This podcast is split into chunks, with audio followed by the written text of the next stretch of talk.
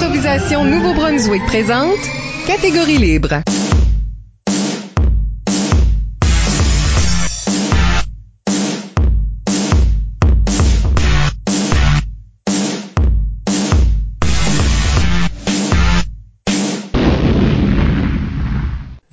À Catégorie Libre, l'émission qui vise à enregistrer des entretiens avec les improvisateurs et improvisatrices du Nouveau-Brunswick pour faire un survol de leur carrière et de leur démarche artistique, mais aussi de débattre les grandes questions qui entourent le jeu de l'improvisation. Au microphone, Isabelle Gauguin et avec moi en studio, mon co-animateur, Michel Albert. Allô? Catégorie Libre est une production d'improvisation Nouveau-Brunswick que vous pouvez écouter sur iTunes ou YouTube en version podcast ou en version raccourcie sur les ondes d'une radio près de chez vous comme notre partenaire principal CKUM le 93,5 FM à Moncton. Notre invité aujourd'hui est Guyane Pelletier. Oui, Guyane a fait partie d'une des équipes les plus performantes de l'histoire du réseau secondaire du Nouveau-Brunswick, aidant la polyvalente Roland Pépin de Camilton à remporter la Gougoune dorée trois fois sur quatre pendant ces années. En 2005, l'équipe se rend aussi aux Jeux de la francophonie canadienne où elle reçoit la médaille d'argent. Guyane ne poursuit pas une carrière de joueur universitaire, mais en tant qu'enseignante deviendra entraîneur pour un an à la PRP, puis, depuis maintenant quatre ans, à l'école aux 80 de Dalhousie. En 2016, l'équipe remportait elle aussi la Gougoune dorée. Elle continue son bon travail à cette école. Bienvenue à l'émission Guyane. Merci, bonjour. Merci d'être là. On parle avec Guyane de sa carrière et de sa démarche artistique d'abord, et dans la deuxième moitié de l'émission, du travail d'équipe. Oui, et avant d'aller beaucoup plus loin, n'oubliez pas d'utiliser le hashtag ou mot-clic catégorie libre pour réagir à l'émission pendant que vous l'écoutez. Plusieurs d'entre vous ont déjà participé en nous suggérant des questions. Nous les utiliserons tout le long de l'émission. Guyane. Oui. Même question que tout le monde. Comment t'as commencé à jouer de l'impro? L'improvisation, ça part tellement de loin de mon côté, c'est-à-dire que j'ai eu la chance d'aller dans une garderie euh, à Val-d'Amour quand j'étais dans les ce qu'on appelle les après-classes par chez nous, donc c'est de 10 à de 10 à 13 ans. Et euh, la maman, la tante de Christian et Siam était mon éducatrice. Oh. Et oui, exactement. Et c'était une, une fanatique d'improvisation. Donc évidemment, elle nous, elle nous demandait de faire de l'improvisation pour nous pratiquer et tout ça. Puis c'est dès, dès ce moment-là, j'ai eu la piqûre pour l'impro. J'ai adoré ça. Donc dès que j'ai eu la chance de m'y, de m'y inscrire à l'école euh, au secondaire, euh, c'est à ce moment-là que j'ai commencé à faire partie vraiment d'une équipe et à participer euh, dans les tournois et tout le reste. là. Ça part de loin. Au secondaire, euh, toi, tu faisais partie d'un genre de groupe core qui a joué ensemble très longtemps. Comment est-ce que tu as vécu jouer avec le même monde aussi longtemps? Oh mon Dieu, c'était une chance euh, inexplicable, je pense, parce que en fait, ce qui est arrivé, c'est justement que Christian est venu coacher. Christian est venu coacher à notre école. Puis euh, il y avait pas énormément de relève à ce moment-là, je te dirais, dans le sens que l'improvisation était en train d'essayer de revenir populaire, si on peut le dire comme ça. Donc, on est plusieurs neuvième année qui avaient un intérêt pour l'improvisation. Donc, c'est pour ça qu'on a joué si longtemps ensemble, parce que je te dirais que plus, ben, le trois quarts de l'équipe était formé de neuvième année, d'élèves de la neuvième. Donc, on a joué ensemble jusqu'à la douzième année. Fait que ça s'explique même pas la chimie qui s'est créée. On savait, souvent, on savait ce que les joueurs allaient faire avant même qu'ils s'embarquaient dans la bande. Donc, c'était, c'était magique. Ça s'explique pas, là.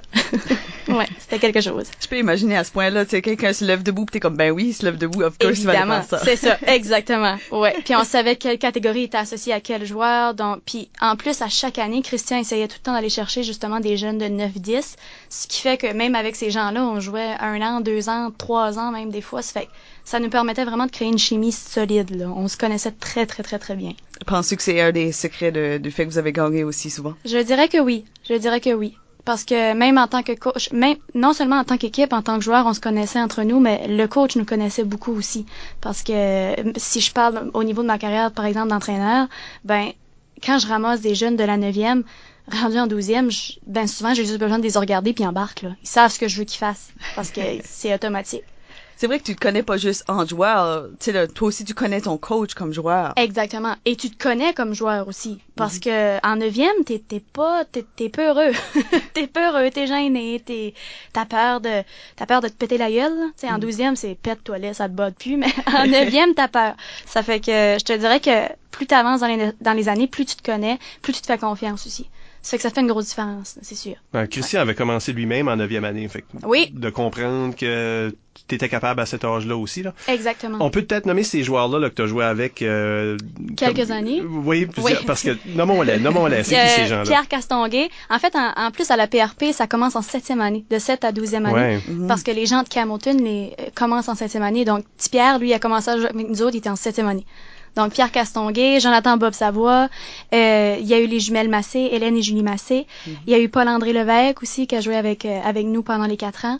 Il y a Renelle Levesque, mais elle, elle a seulement joué un an. Je te dirais que le noyau solide, là, le, le fameux Fantastic Four, là, qui, qui, qui avait pris Improvisastic Four, selon Bob, là, qui avait pris place à un moment donné, euh, c'était justement le moi, Bob, euh, Tipierre puis Paul-André. On a joué ensemble pendant 4-5 ans du côté de Tipierre. Ouais. Puis là, vous aviez les jumelles pendant un bon bout de ça oui, aussi. aussi là. parce que les jumelles ont commencé à jouer, ils étaient en, neuf, en dixième année. Donc, euh, ça, on s'est suivi pendant plusieurs, plusieurs années. Ouais. c'est cette équipe-là, avec euh, Dominique Leblanc aussi, on est allé au Jeu de la francophonie. Euh, votre, votre, votre streak de gagner, là, ça commence-tu quand t'es déjà en neuvième? Là? T'es-tu Oui. déjà dans une équipe gagnante à ce Oui, moment-là? en neuvième année, oui. On avait Gabriel Giroux-Gagné, Ah. Triple G qui faisait partie de notre équipe et Denis Serme aussi. Donc déjà, on avait quand même deux joueurs assez solides sur qui on pouvait compter si jamais, justement, on avait cette crainte-là de jeunes joueurs. Donc euh, oui, déjà en neuvième année, on remportait la Gougoune en 2004. OK. Une- vous en avez juste sauté une, dans le fond. On en a sauté une, oui. Oui, celle après les Jeux de la francophonie, là. J'étais en onzième année. Ouais. Donc 2006. As-tu des souvenirs de qu'est-ce que c'est de... Qu'est-ce que c'est de gagner la Gougoune quand tu viens de commencer? Puis Oh. qu'est-ce que c'est de gagner la Gougoune quand t'es en train de finir? Comme, il, il doit avoir une... Tu sais là, t'as vécu les deux. Oui, c'est vrai. Quand t'es en train de commencer, tu fais comme ah! tu, tu, tu- on dirait que tu réalises puis pas, je te dirais, parce que c'est tout nouveau. Tu dis mon Dieu, on été capable d'accomplir ça. Tandis qu'en douzième, tu t'abules. c'est différent. Comme là, tu, c'est pas le même feeling. En neuvième, t'es, t'es, t'es impressionné, t'es, t'es encore impressionné en douzième, mais en neuf, tu, tu commences à bâtir, tu commences à créer ton noyau, tu commences, fait que tu fais comme mon Dieu, on est capable. Tandis qu'en douze, tu le sais que t'es capable. Ça fait que tu dis, je veux aller la chercher. Puis quand tu y vas, c'est comme mission accomplie. Tu sais, c'est comme complètement autre chose.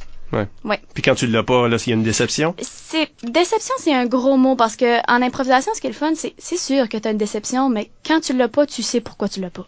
Parce que t'as as compris où est-ce que ton jeu a, a connu certaines failles, puis y a personne d'autre à, j'aime pas dire blâmer, mais y a personne d'autre à, à qui tu dois avoir des reproches que toi-même. Puis en tant que joueur ou parce que c'est un c'est un travail d'équipe dont on parlera tantôt. Donc euh, si t'accomplis pas la, la mission, si on veut, de gagner la gougoune, ben c'est une question d'équipe justement. C'est pas c'est pas parce que t'as nécessairement mal joué, c'est peut-être parce que t'as pas joué à ton maximum. Puis quand t'es rendu en onzième année, t'as déjà beaucoup plus de recul sur toi-même. Surtout si tu joues depuis la neuvième. comme C'est ça. Tu T'es l'as capable de faire cette, cette rétrospection-là, cette analyse-là, de dire, ben, gars, elle nous revenait pas. Je veux dire, c'est une logique. Tu le sais. Ouais. Tu le Puis sais des fois, il y a juste une, une équipe qui Qui performe. domine. Ouais. C'est exactement. Ouais. Qui domine. Ouais. Et si vous rendu en finale quand même? On s'était rendu en semi. OK. On s'était rendu en semi-finale, puis je te dirais que rendu à la mi de la semi, là, on, on le savait, là. La chimie, la chimie était là, mais l'énergie était plus ou moins là. Mhm. Euh, pour différentes raisons. Donc, on, s'était douté un petit peu. Des fois, t'arrives trop confiant aussi, hein, parce qu'on avait deux gougounes euh, derrière la manche, on avait une médaille, on avait une médaille d'argent qui aurait dû être une médaille d'or, donc j'en parlerai peut-être un peu plus tard, là, mais on avait une médaille d'argent derrière la ceinture aussi, donc on, je vous cacherai pas qu'on était quand même assez confiants. Là. Ah, je me souviens Des de la fois, Gougoune ça- en question. Ouais, des fois ça, ça te Oui. tire dans le pied là. Ouais, ouais, ouais, ouais, ouais. on se le cachera pas là. On était, on était un petit peu trop confiants. Là. Oui. Ouais, ça nous a nuit. Oui, oui, c'est ça. Puis, Mhm. tu tu sais, quand ce que t'as... Il y a pas de cachotterie à faire, c'est ce que c'était. On pensait qu'on l'avait fait, mais c'est pas le cas. C'est toujours, ça se joue dans l'arène. Bien dit. Parlons de cette- des Jeux de la francophonie Oui. parce que ça en que t'es- tu brûles d'en parler. Oui, C'est- Ça, c'était dans quel coin du pays? c'était à Winnipeg. OK. Oui, et... c'était à Winnipeg. Ouais. Et euh, t'étais à, à ces jeux-là aussi, ça? Non? Oui, oui, Oui, mais oui, pas en impro, là. évidemment. Je me souviens, dans les médias, je pense, hein? Non, j'étais en euh, vidéo. Oui. C'était une discipline euh, genre en, démonstration cette Oui, année-là. je me souviens. Bravo. Fait que j'ai eu l'occasion de voir une coupe de vos matchs, par exemple. C'est fun. C'était particulier comme, euh, comme expérience. Ah oui, Euh, que- parle-nous un peu de ça, là, parce que c'est sûr que les, ça se joue pas toujours de la même façon qu'on le joue ici, là. Non, pas du tout. Puis en fait, nous autres, on était allés là. euh, j'étais la capitaine de l'équipe cette année-là. J'étais en dixième année. J'étais la plus vieille de l'équipe. Donc, on était une gang de dixième, puis les jumelles qui étaient en neuvième. On était une équipe très jeune. Puis je me souviens quand on a eu nos entrevues avec les, les journalistes de la région, de la région, puis tout ça, ils nous disaient, tu sais, à quoi vous s'attendez Ben nous autres, on disait juste, on, s'attend à avoir du fun. Tu, tu vas compétitionner contre des équipes où est-ce que le bassin de gens est énorme. Tu te dis, regarde, on va avoir du fun, c'est la seule chose qu'on peut faire. Tu sais, on n'allait pas là avec l'idée de revenir avec une médaille, bien qu'on savait qu'on avait une bonne équipe. Tu t'attends à avoir des improvisateurs d'un calibre énorme, tu sais. Donc, je me souviens, notre premier match était avec le Québec, puis on a battu le Québec, puis on est revenu, puis si Christian avait pas pu venir avec nous autres, c'était John Boucher Mhm. qui nous accompagnait. Puis on est revenu, puis il y avait juste personne qui parlait dans la chambre. Parce qu'on était comme, mon Dieu, que ça, on a battu le Québec. On comprenait pas qu'est-ce qui se passe. c'est comme on n'en revenait pas. Mais c'est pas du tout le même style d'impro. Parce que si je pense à, à nous autres, où est-ce que tu vas plus, pas nécessairement plus faire des punchs et tout ça, mais que ça fait partie de notre impro au Québec, c'est beaucoup théâtral. Donc c'est beaucoup de bâtir des, des, des mini pièces de théâtre, si on veut, dans le temps qui t'est alloué. Beaucoup plus que qu'est-ce que nous on fait ici au Nouveau-Brunswick. Donc euh, ensuite on est on est allé jouer avec l'Ontario. On a battu l'Ontario aussi, fait que là on on comprenait pas ce qui se passait, puis on, on les battait de beaucoup là, fait qu'on était comme hein, qu'est-ce qui se passe, puis le public adorait ce qu'on faisait, on se faisait rencontrer après, les gens venaient nous voir, les salles étaient pleines, on on en revenait tout simplement pas. Donc après on a joué avec le, le Yukon, puis une autre équipe là, je me souviens pas. Donc on avait tout gagné nos matchs. Puis on est allé finalement en semi-finale avec le Québec justement. Puis on a gagné notre semi-finale avec le Québec aussi pour aller en finale avec euh, l'Ontario. Donc euh, et en finale justement, on, on remportait la finale. On avait la façon que ça fonctionne au niveau du pointage, c'est différent là-bas. Donc euh, t'as trois points par improvisation qui t'est alloué. Donc, si tout le monde vote pour toi, genre, t'as trois points. Si les juges de salle votent pour toi, mais la salle vote pour l'autre, t'as deux points. Donc, le Mhm. procédé est Il y vraiment avait un différent. point par là. vote, là. C'est ça, ouais. C'était vraiment différent. Donc, on l'emportait et euh, l'arbitre, la salle était pleine à craquer. Il y avait des gens d'assis dans les escaliers, ça faisait pas de sens. Il y avait tellement Wow. de monde, là, c'est fou. Puis je me souviens que l'arbitre, il s'appelait Martin, là, je devrais pas le nommer, mais en tout cas, il, Ben bon. God knows Martin. là. Il y en a plein des Il Martin. s'appelait juste. Martin, puis je me souviens, il était venu nous voir, puis on capotait, nous autres. On, on, on venait de remporter l'or, dans le fond, là. C'était la fin du match, puis il est venu nous voir, puis il nous a dit, garde, le public est dedans. Il a parlé à John, pas à nous autres. Il dit, le public est dedans, ça vous tente-tu d'en faire un autre? Mais John, lui, il a dit oui, mais en ne pensant pas qu'il allait aller, qu'il allait passer au vote, mais il est passé au vote. Puis le public est pas fou, hein. Donc, dans le fond, je te dirais que les deux impros étaient d'un, d'un calibre assez égal, mais euh, c'est allé en prolongation. Et là, on était frustrés. Et la frustration a pris le dessus. Et euh, on a perdu la prolongation qui était une fusillade mixte. Ouf, des fusillades Ouais. déjà que en ça, ça- comparé, c'est déplaisant. Puis c'était une fusillade mixte. Ça ne faisait pas de sens. Je me souviens, John était tellement déçu parce qu'il il s'en voulait un peu dans le sens qu'il s'est dit ben si j'avais refusé ben il pouvait pas savoir là c'est pour ça que j'ai dit tantôt dans le fond ça c'est une médaille d'or un peu qui nous revenait mais bon quand on est arrivé dans la salle après euh, je me souviens je vois encore mes joueurs puis ben je dis mes joueurs parce que j'étais la capitaine de l'équipe puis il y en avait qui pleuraient puis qui étaient vraiment déçus parce qu'on on était fiers de ce qu'on avait accompli puis à un moment donné je me suis dit j'ai dit wow là qui est-ce qui pensait venir ici te remporter une médaille? On monte sur le podium pareil à soir, là. Puis je dis, on monte sur la deuxième marche, puis on s'attendait même pas à ça, là. Puis les gens, ils savent, là, que dans le fond, on serait sur la première.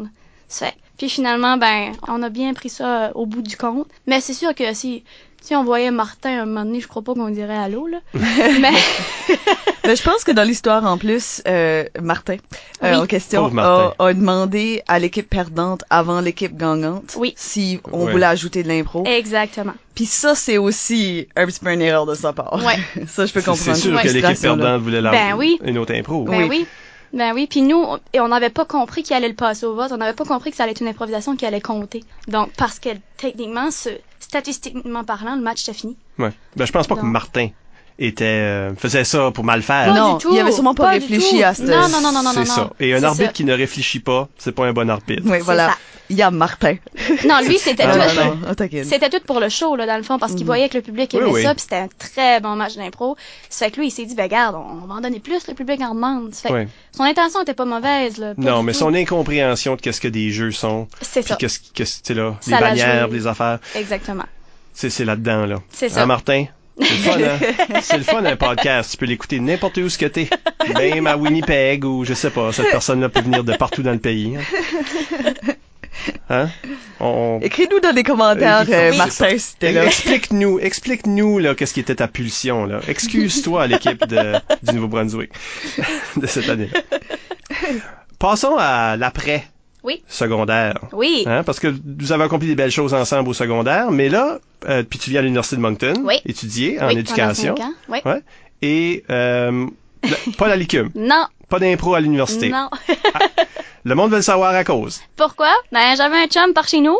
Donc, euh, que j'ai encore d'ailleurs. C'est le papa de mon petit garçon. Euh, c'est le, Ça, même. ça a marché. Ça a marché. Ça, ça valait la peine. C'est ça, exactement. là. Ben, dans le fond, c'est c'est la raison principale parce que je suis une personne très très ennuyeuse. Je suis une personne qui est bien dans mon petit coin de pays. Puis pour moi, c'est important de descendre par chez nous, ben de monter dans le fond par chez nous à toutes les fins de semaine. Puis je voulais pas, j'aime j'aime tellement l'impro que je voulais pas que ça devienne un poids. Mm. Ça fait que j'ai pris la décision de je veux pas faire de mon sport un poids qui pourrait venir pencher dans la balance pour que j'aime moins ça. Ça fait que je me suis dit, ben, à un moment donné, je le reprendrai. J'ai joué dans la ligue aussi pendant deux ans, j'ai oublié de le Mhm. dire, la ligue d'impro Ouais. chaleur pendant deux ans. Ça fait que c'est là que j'ai comme renoué avec l'impro, et évidemment en coachant aussi, là. Fait que c'est juste, c'est c'est toute une question que je voulais pas que ça devienne, que ça devienne quelque chose que j'aime moins. Parce que j'aimais trop ça pour que ça fasse ça. Ben, c'est facile quand ce que tu, faut que tu te forces trop de devenir dépassionné vraiment rapidement. Exactement. Exactement. Ça fait que je le savais que c'est ça que ça allait faire parce que je, je créais mon horaire en fonction de pouvoir descendre par chez nous plus souvent, plus longtemps. Ça fait- puis je me suis dit, ben, s'il faut que je gère aussi mes parties d'impro, ça sera plus le fun. Là. Comme je, je vais tout le temps sentir ça comme un poids qu'il faut que je traîne avec moi. Ça fait que j'ai pris cette décision-là. Ça m'a fait mal au cœur, c'est sûr, parce que t'es au secondaire, tu rêves de, de jouer avec les équipes universitaires. Mais c'est pour ça que j'ai penché de ce côté-là. là. Parce que euh, sur Twitter, tu vois, Basse Lévesque avait demandé euh, comment est-ce que Guyane a réussi à rester caché avec autant de talent? ça, c'était sa question sur Merci, Twitter. Bast. Parce que lui, il a eu la chance de jouer avec toi dans Oui. des contextes de match étoile, Oui. tout ça. Puis, euh, t'en as pas perdu, on va dire. ou- Merci. Ben, un peu quand même. Ouais. C'est sûr que les, les premières les premières années, ça a été la première fois que quelqu'un est venu me demander de jouer dans un match étoile, j'étais comme, oh, minute, là. On dirait que, tu sais, la peur de l'élève de 9e année, là, ben, est revenue, là. c'est le coup, là, j'étais comme, wow. Mais une fois que tu, tu- c'est comme faire du bicycle, là, ça se perd pas, là. C'est juste que ça rouille un peu. Fait, faut que tu, que tu le ramènes. Fait, on va parler de travail d'équipe tantôt, mais est-ce que toi, tu as un rôle dans une équipe quand ce que tu joues? C'est-tu, c'est-tu quelque chose qui... Tu pas en tant que coach, en tant que joueuse. En tant que joueuse, ouais? Ben, c'est sûr que si je parle catégorie, euh, ils n'ont pas le temps de finir de dire chanter que je suis l'autre bout de la bande. Mhm. Habituellement, c'est moi qui vais embarquer au niveau des chantés rimés. Euh, c'est ma, c'est ma force. Euh, Ben, à ce sujet-là, euh, oui. Jean-Sébastien Arsenault sur Facebook demande euh, qu'on qu'on a pu voir justement des tournois comme le match étoile, ou à la qualification, au Gogun, ce genre de choses-là. Ils ont vu que tu étais très à l'aise avec la chantée. Est-ce que c'est quelque chose qui a toujours été le cas? Est-ce que Toujours. t'as- Est-ce que tu as des trucs pour ceux qui sont moins bons? ça a toujours été le cas, je te dirais, probablement parce que je chante euh, assez régulièrement, donc dans des mariages ou quoi que ce soit. Ça fait que Ah j'ai un bagage j'ai un gros bagage de chansons que je connais. Donc, quand je coach, j'ai tout le temps jeune, ramassez-vous plein de chansons que vous connaissez, puis utilisez ces airs-là. Les gens s'y identifient plus facilement, puis souvent, ça rend votre impro plus intéressante. Parce qu'ils font comme, hey, je connais cette air de chanson-là. Ils trouvent ça drôle de voir que tu es capable d'aller mettre d'autres mots sur la même air de chanson. Fait que ça impressionne, puis ça leur permet de suivre une histoire. Puis, chaque chanson a son émotion, hein. Ça fait que si t'es capable, en plus, d'aller chercher une chanson qui, qui va être la même émotion que ton impro, ben, gars, c'est mission accomplie, là. Ça fait que c'est, c'est ma, c'est ma catégorie fétiche. J'adore la chanter.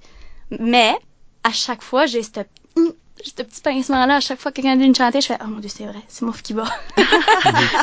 Parce que c'est, c'est ça à quoi les gens s'attendent. Je me souviens, je me souviens même quand je jouais au secondaire, aussitôt que l'arbitre, qui était souvent Mike, Carlin chantait, l'autre équipe savait que c'est moi qui embarquais. C'était automatique. Tout le temps, tout le temps, tout le temps.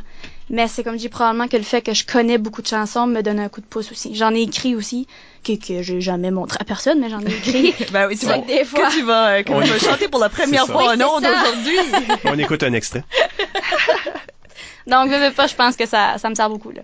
Ouais, puis je suis enseignante de français, ce qui fait que j'ai quand même beaucoup, je lis beaucoup, j'ai beaucoup, fait que j'ai beaucoup de, ben, ça sonne drôle, mais j'ai beaucoup de vocabulaire, ça fait que je suis capable d'aller trouver des mots qui riment facilement.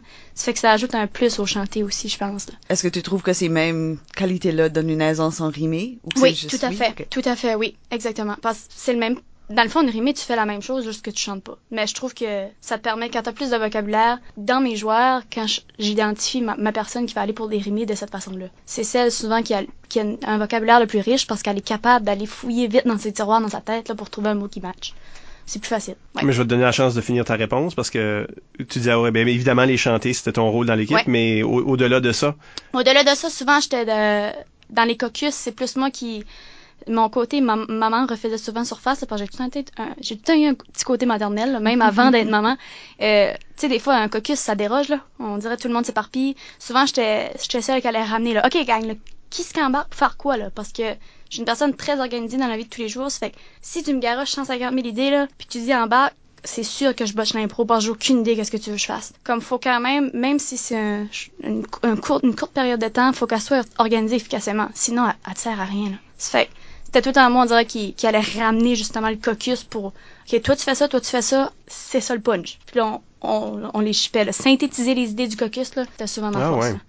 Ça, ça devient utile en- dans le travail d'entraîneur. tout à fait, oui. Puis c'est Oui. vraiment ça la prochaine étape de, de, de ta vie, carrière. Oui, oui. Comment est-ce que tu embarques dans, dans ce côté-là? Parce que tu as commencé vraiment à la polyvalente Roland Pépin. Fait que t'es- t'es retourné coacher dans Quoi? ta propre Je suis équipe. retournée, oui, je suis retournée Pendant dans ma un stage école. ou... Non, c'était. Euh, Qu'est-ce que je faisais? C'était pendant. C'est que Pierre Castonguay était coach à l'époque, mais il avait pas pu aller à la Gougoune. Ça fait que moi, j'avais comme pris la relève, comme après l'université, genre de avril à. Comme, j'avais pas coaché longtemps, là. Puis la nuit suivante, là, j'avais coaché une pleine année, mais j'y allais quand je descendais de l'université parce que mon horaire était organisé justement en fonction que je pouvais faire une pratique par semaine. Ça fait que c'est comme ça que ça fonctionnait. D'habitude. Mais, euh, C'est sûr que ça me sert au niveau en tant que coach parce que c'est le même principe c'est un réflexe humain, c'est un réflexe de joueur. Ton coach, c'est un peu comme ton pilier. Hein. Ça fait qu'aussitôt que s'il n'y a pas d'idées qui viennent, ils se tournent toutes vers toi. C'est automatique. Mais j'essaie de les coacher à pas faire ça. Parce que quand moi j'ai une idée en tête, j'ai quand même plusieurs années d'impro derrière la ceinture. Fait que souvent, j'ai pas besoin de dire grand chose que je- moi, dans ma tête, c'est clair. Mais eux, qui commencent juste, ils font comme, hein, qu'est-ce qu'est-ce qu'elle veut? Comme ils, compre- ils comprennent pas, là. C'est normal, c'est tout à fait normal. C'est pour ça que je, le- je j'essaie de leur apprendre à, c'est vous autres qu'il faut qu'ils communiquent, puis moi, je vais organiser ce que vous vous dites. Mais fiez-vous pas sur moi parce que je vous tire dans le pied. C'est automatique à chaque fois. Tu à moins que tu aies une idée du siècle, tu fais comme pac, pac, pac, puis c'est clair, puis là, c'est correct. Mais si tu essaies de leur expliquer ce qui vient dans ta tête quand ça fait plusieurs années que tu joues, souvent, ils, ils peuvent ils peuvent pas comprendre ce que, ce que tu as derrière ta tête. Ouais. Parce que si quand t'as, quand t'as une idée, c'est vrai, hein, quand tu as une idée... Ben pour toi, c'est clair. Oui, puis on s'attend que toi, tu vas aller la jouer. C'est ça. Puis que tu vas... Mais regarde, suivez-moi ou euh, fais ça, là, puis là, je vais rentrer, puis je vais faire... que- Mais- Exactement. Mais, un coach peut pas rentrer. C'est ça. Un coach peut pas dire, gars, je vais faire ça, suis-moi. Il peut pas faire ça. Non. Ça fait que tu veux pas garocher l'idée principale parce que les joueurs, ils font comme, ok, mais ils savent pas, ils ont aucune idée d'où partir, là, parce que c'est toi l'idée de base. Ça fait que ça vient pas d'eux autres. Ça fait que c'est très difficile. Puis je trouve que quand, quand tu vieillis en impro, tu, tu, tu développes des raccourcis un petit peu que le Ben monde, tu sais là. Si tu me dis ton idée, genre comme plus comprendre, même ça. si je suis pas dans ta tête, parce que C'est ça ça. fait plus d'années que je fais ça, Mhm. que quelqu'un qui en neuvième année, qui a pas nécessairement le... Ben, le- a, a, moins- qu'en a moins joué puis qu'en a moins vu aussi. Oui, exactement. Tu sais, comme des fois, quand tu, dans les tournois, je trouve ça le fun qu'il faut que les, puis j'exige que mes joueurs assistent à tous les matchs parce que plus tu vois d'impro, plus tout se concrétise dans ta tête, plus devient, plus ça devient tout clair, cette, pat- cette patente-là, là, parce que dans le fond, ça peut être abstrait pour quelqu'un qui a jamais vu de l'impro, là.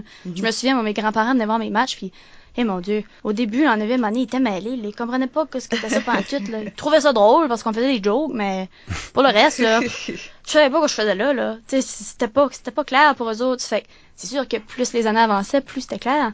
Mais c'est la même chose pour un joueur. Tu sais, t'as des joueurs qui portent, qui ont un intérêt, mais qui ont jamais vu ça de leur vie. Puis qui vont devenir de très bons joueurs. Mais s'ils voient pas de match, Tu développes en quelque part ton, ton vocabulaire d'impro en regardant. tout à fait. Ouais. Oui. Toi, c'est quelque chose que tu... euh, comme quand tu amènes des équipes à des euh, tournois, Oui. faut qu'ils aillent voir des matchs. J'exige. Ils le savent aussi. Oui. Ouais. Faut qu'on assiste à tous les On peut matchs. pas rester dans notre chambre. Non. J'ai amené un PlayStation puis une batterie.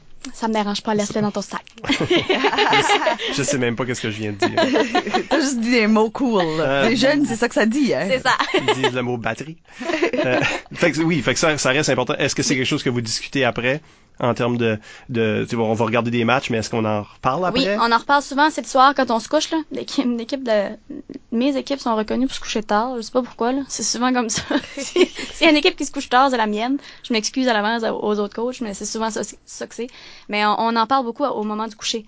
Justement, donc, hey Gann, t'as-tu vu à cette impro-là, comme, penses qu'on aurait dû faire ça comme ça, ou comme moi j'avais pensé faire ça à la place, donc, on en jase beaucoup à ce moment-là, puis ils sont tout attentifs, on n'a rien d'autre à faire. Toutes les lumières sont fermées, puis on jase en, en gang, tout en cercle, ça fait que c'est là où est-ce qu'il y a beaucoup d'idées qui ressortent, puis qu'on va faire des retours justement sur les impros qu'on a vus là. C'est plus à ce moment-là que ça se passe, je te dirais. Hmm. Parce que à d'autres temps, on n'a pas le temps de se parler, on assiste à toutes les matchs. ça fait qu'ils n'ont pas le temps de sortir, que fait que c'est pour ça que c'est plus le soir, en soirée que ça se passe. Faites-vous des debriefs après vos matchs? Après chaque match, je te dirais que quand euh, on n'est pas à un match quelconque, c'est parce que habituellement, comme on regarde la première période d'un match, on va se préparer pour le nôtre.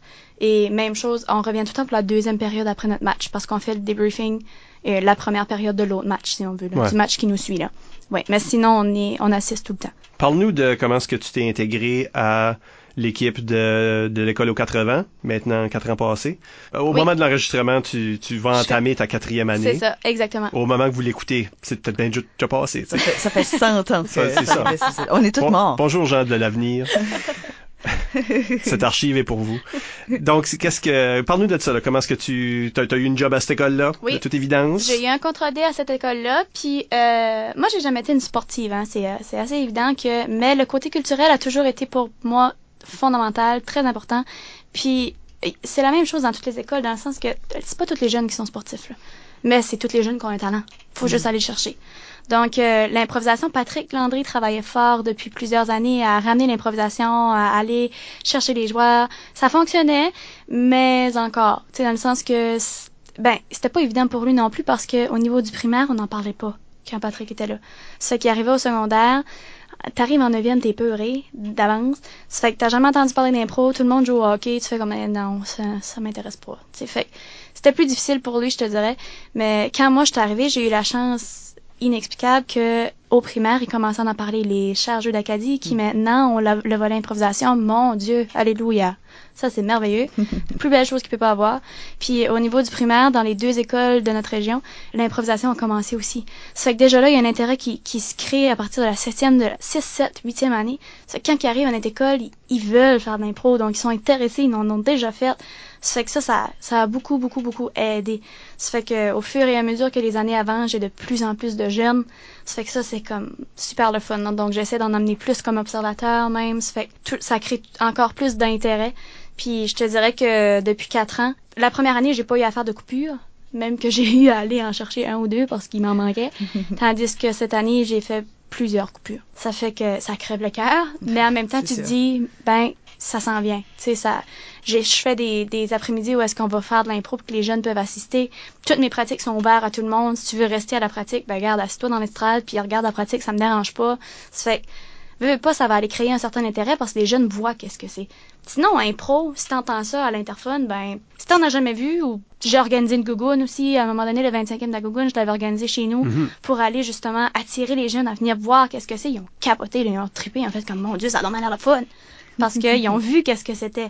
Mais sinon, ben, c'est difficile. Tu sais, tu peux pas, tu peux pas apporter un bonbon que quelqu'un a jamais goûté puis dire, ben, garde, goûte. Ben, non, ils goûteront pas, là. S'ils savent pas c'est quoi, ils veulent pas y goûter, là. Ça fait que ça, je pense que ça a beaucoup aidé. D'aller justement montrer qu'est-ce que c'est de l'impro. Ben, tu commences avec des joueurs qui ont déjà peut-être même vécu un tournoi. Ben oui, exactement. Puis c'est une grosse différence. qui savent, tu sais, quand tu pars énormément de la base au point qu'il faut que tu dises à, à un joueur, ben quand ton personnage est plus important, baisse-toi. Tu pars de loin, là, c'est correct, mais c'est ça te prend tellement longtemps à avoir des pratiques dites efficaces, tu sais, où est-ce que tu crées de la chimie, tu crées des histoires, tu joues avec des catégories. C'est sûr qu'au niveau de ton coaching, c'est moins évident. Tandis que quand ils connaissent cette base-là, mon Dieu, tu pars déjà de, de quelque chose de beaucoup plus bâti, de beaucoup plus solide. Fait à ce moment-là, c'est beaucoup plus facile même de coacher. Puis tu peux les pousser beaucoup plus Beaucoup loin. Par le temps qu'ils sont rendus en 12e année, là. Et, mon Dieu, c'est Moi, je dis tout le temps ça, tu sais, comme moi, le, le monde qui jouait quand ce- on était en 12e année, bon, on a, on a un âge joué similaire, là. oui. Ta dernière gougoune jouait l'autre Oui, côté à ça. Dieppe. Hein? On a perdu ce match-là, là. Je suis pas Ah oui, vrai? Oui. Je m'en souviens, oui, c'est vrai. Ben, je me rappelle, j'ai une mémoire euh, de, de toi assis aux côtés de moi, par exemple, pendant le, pendant- à la fin, là, parce que on se met le temps comme un joueur de chaque Oui. équipe. Je sais pas pourquoi j'ai un souvenir vivide de toi assis aux côtés Ah de moi. On s'est dit quelque chose, je me rappelle pas c'était quoi. Eh mon Dieu, je pourrais pas te dire. Mais tu sais, comme, nous autres, à l'âge qu'on avait en 12e année, on était, tu sais, là, on était bon, là, il y a du monde Oui. bon, là, tu sais, là. Mais je trouve que aujourd'hui, ils commencent plus jeunes. De quoi qu'il y ait une réalité à votre école, tu sais, là. On peut les pousser tellement plus loin. J'ai des dixièmes années, des onzièmes années qui me parlent de transition théâtrale, puis tu sais, c'est comme, juste le fait qu'ils sont même en train de poser ces questions-là, ça paraît que, à cause que tu commences avec une base déjà développée, tu peux les pousser beaucoup, beaucoup plus loin à l'intérieur de ces quatre ans-là du secondaire. Oui, tout à fait. Puis certainement, la Restigouche, euh, dans les deux les deux premières années de, de jeu d'Acadie où il y avait de l'impro, Restigouche a gagné la médaille d'argent Oui. Mhm. euh, chaque fois. Oui. Donc, euh, tu sais, vous avez déjà un bassin. C'est-tu du monde Ça, c'est-tu du monde de ta région ou Oui, parce que ça c'est- c'est plus, euh, c'est du monde de Balmoral. C'est un de mes Ouais. anciens joueurs qui coach. les coach? Ouais, Bonjour. Vincent. Allô Vincent. Oui, oui, oui. D'ailleurs, il a posé une question, aussi bien, vu qu'on vient de nommer son nom, il a posé une question sur euh, Facebook. Quelle a été ta saison favorite? Oh, Oh, euh, vas-tu nommer une saison où c'est il y a un de tes joueurs? Ou Oh. vas-tu nommer une saison quand Yes. toi t'étais joueuse? J'aurais dû savoir que c'était, ça allait être son style de question. c'est une question piège. Ouais. C'est certain que l'année où est-ce qu'on est allé en tant que joueuse au jeu de la francophonie, ça a été mon année préférée comme joueuse, je te dirais, parce que ça, faut pas oublier qu'il y avait certaines personnes qui pensaient quand, quand on est arrivé en dixième année au niveau secondaire, à l'école secondaire, on avait perdu Triple G puis euh, Euh, Denis. Mm. Euh, il y avait certaines personnes qui avaient fait des commentaires quand même assez dérangeants dans le sens que, ben, Hamilton, ils ont gagné l'année passée, mais c'est fini, là. Ils ont perdu leurs deux joueurs vedettes, puis oubliez, soyez, soyez pas stressés avec Hamilton.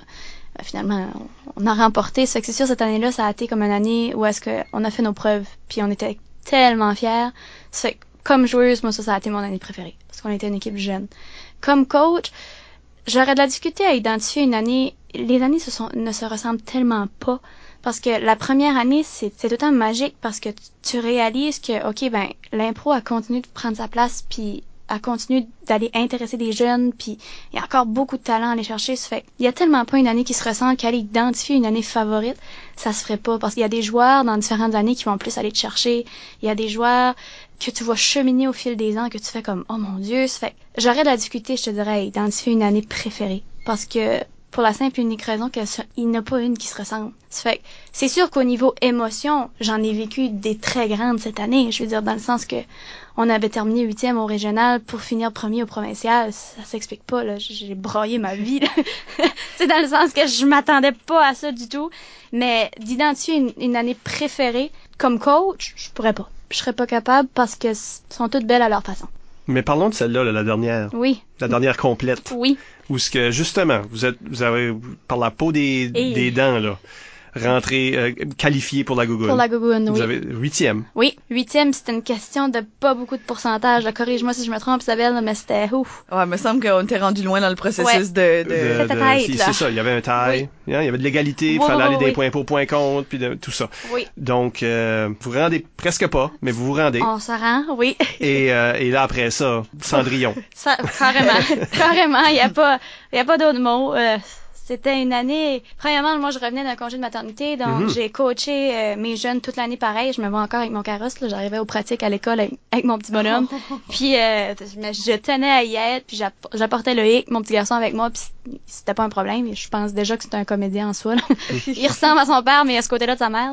mais euh, je les voyais cheminer, puis si je pense à si je pense à un de mes joueurs, par exemple, à Steve Allard, justement, qui a remporté le prix de, du joueur, euh, t'as-tu le plus étoilé? Plus utile, peut-être? Plus utile, oui, merci, du tournoi.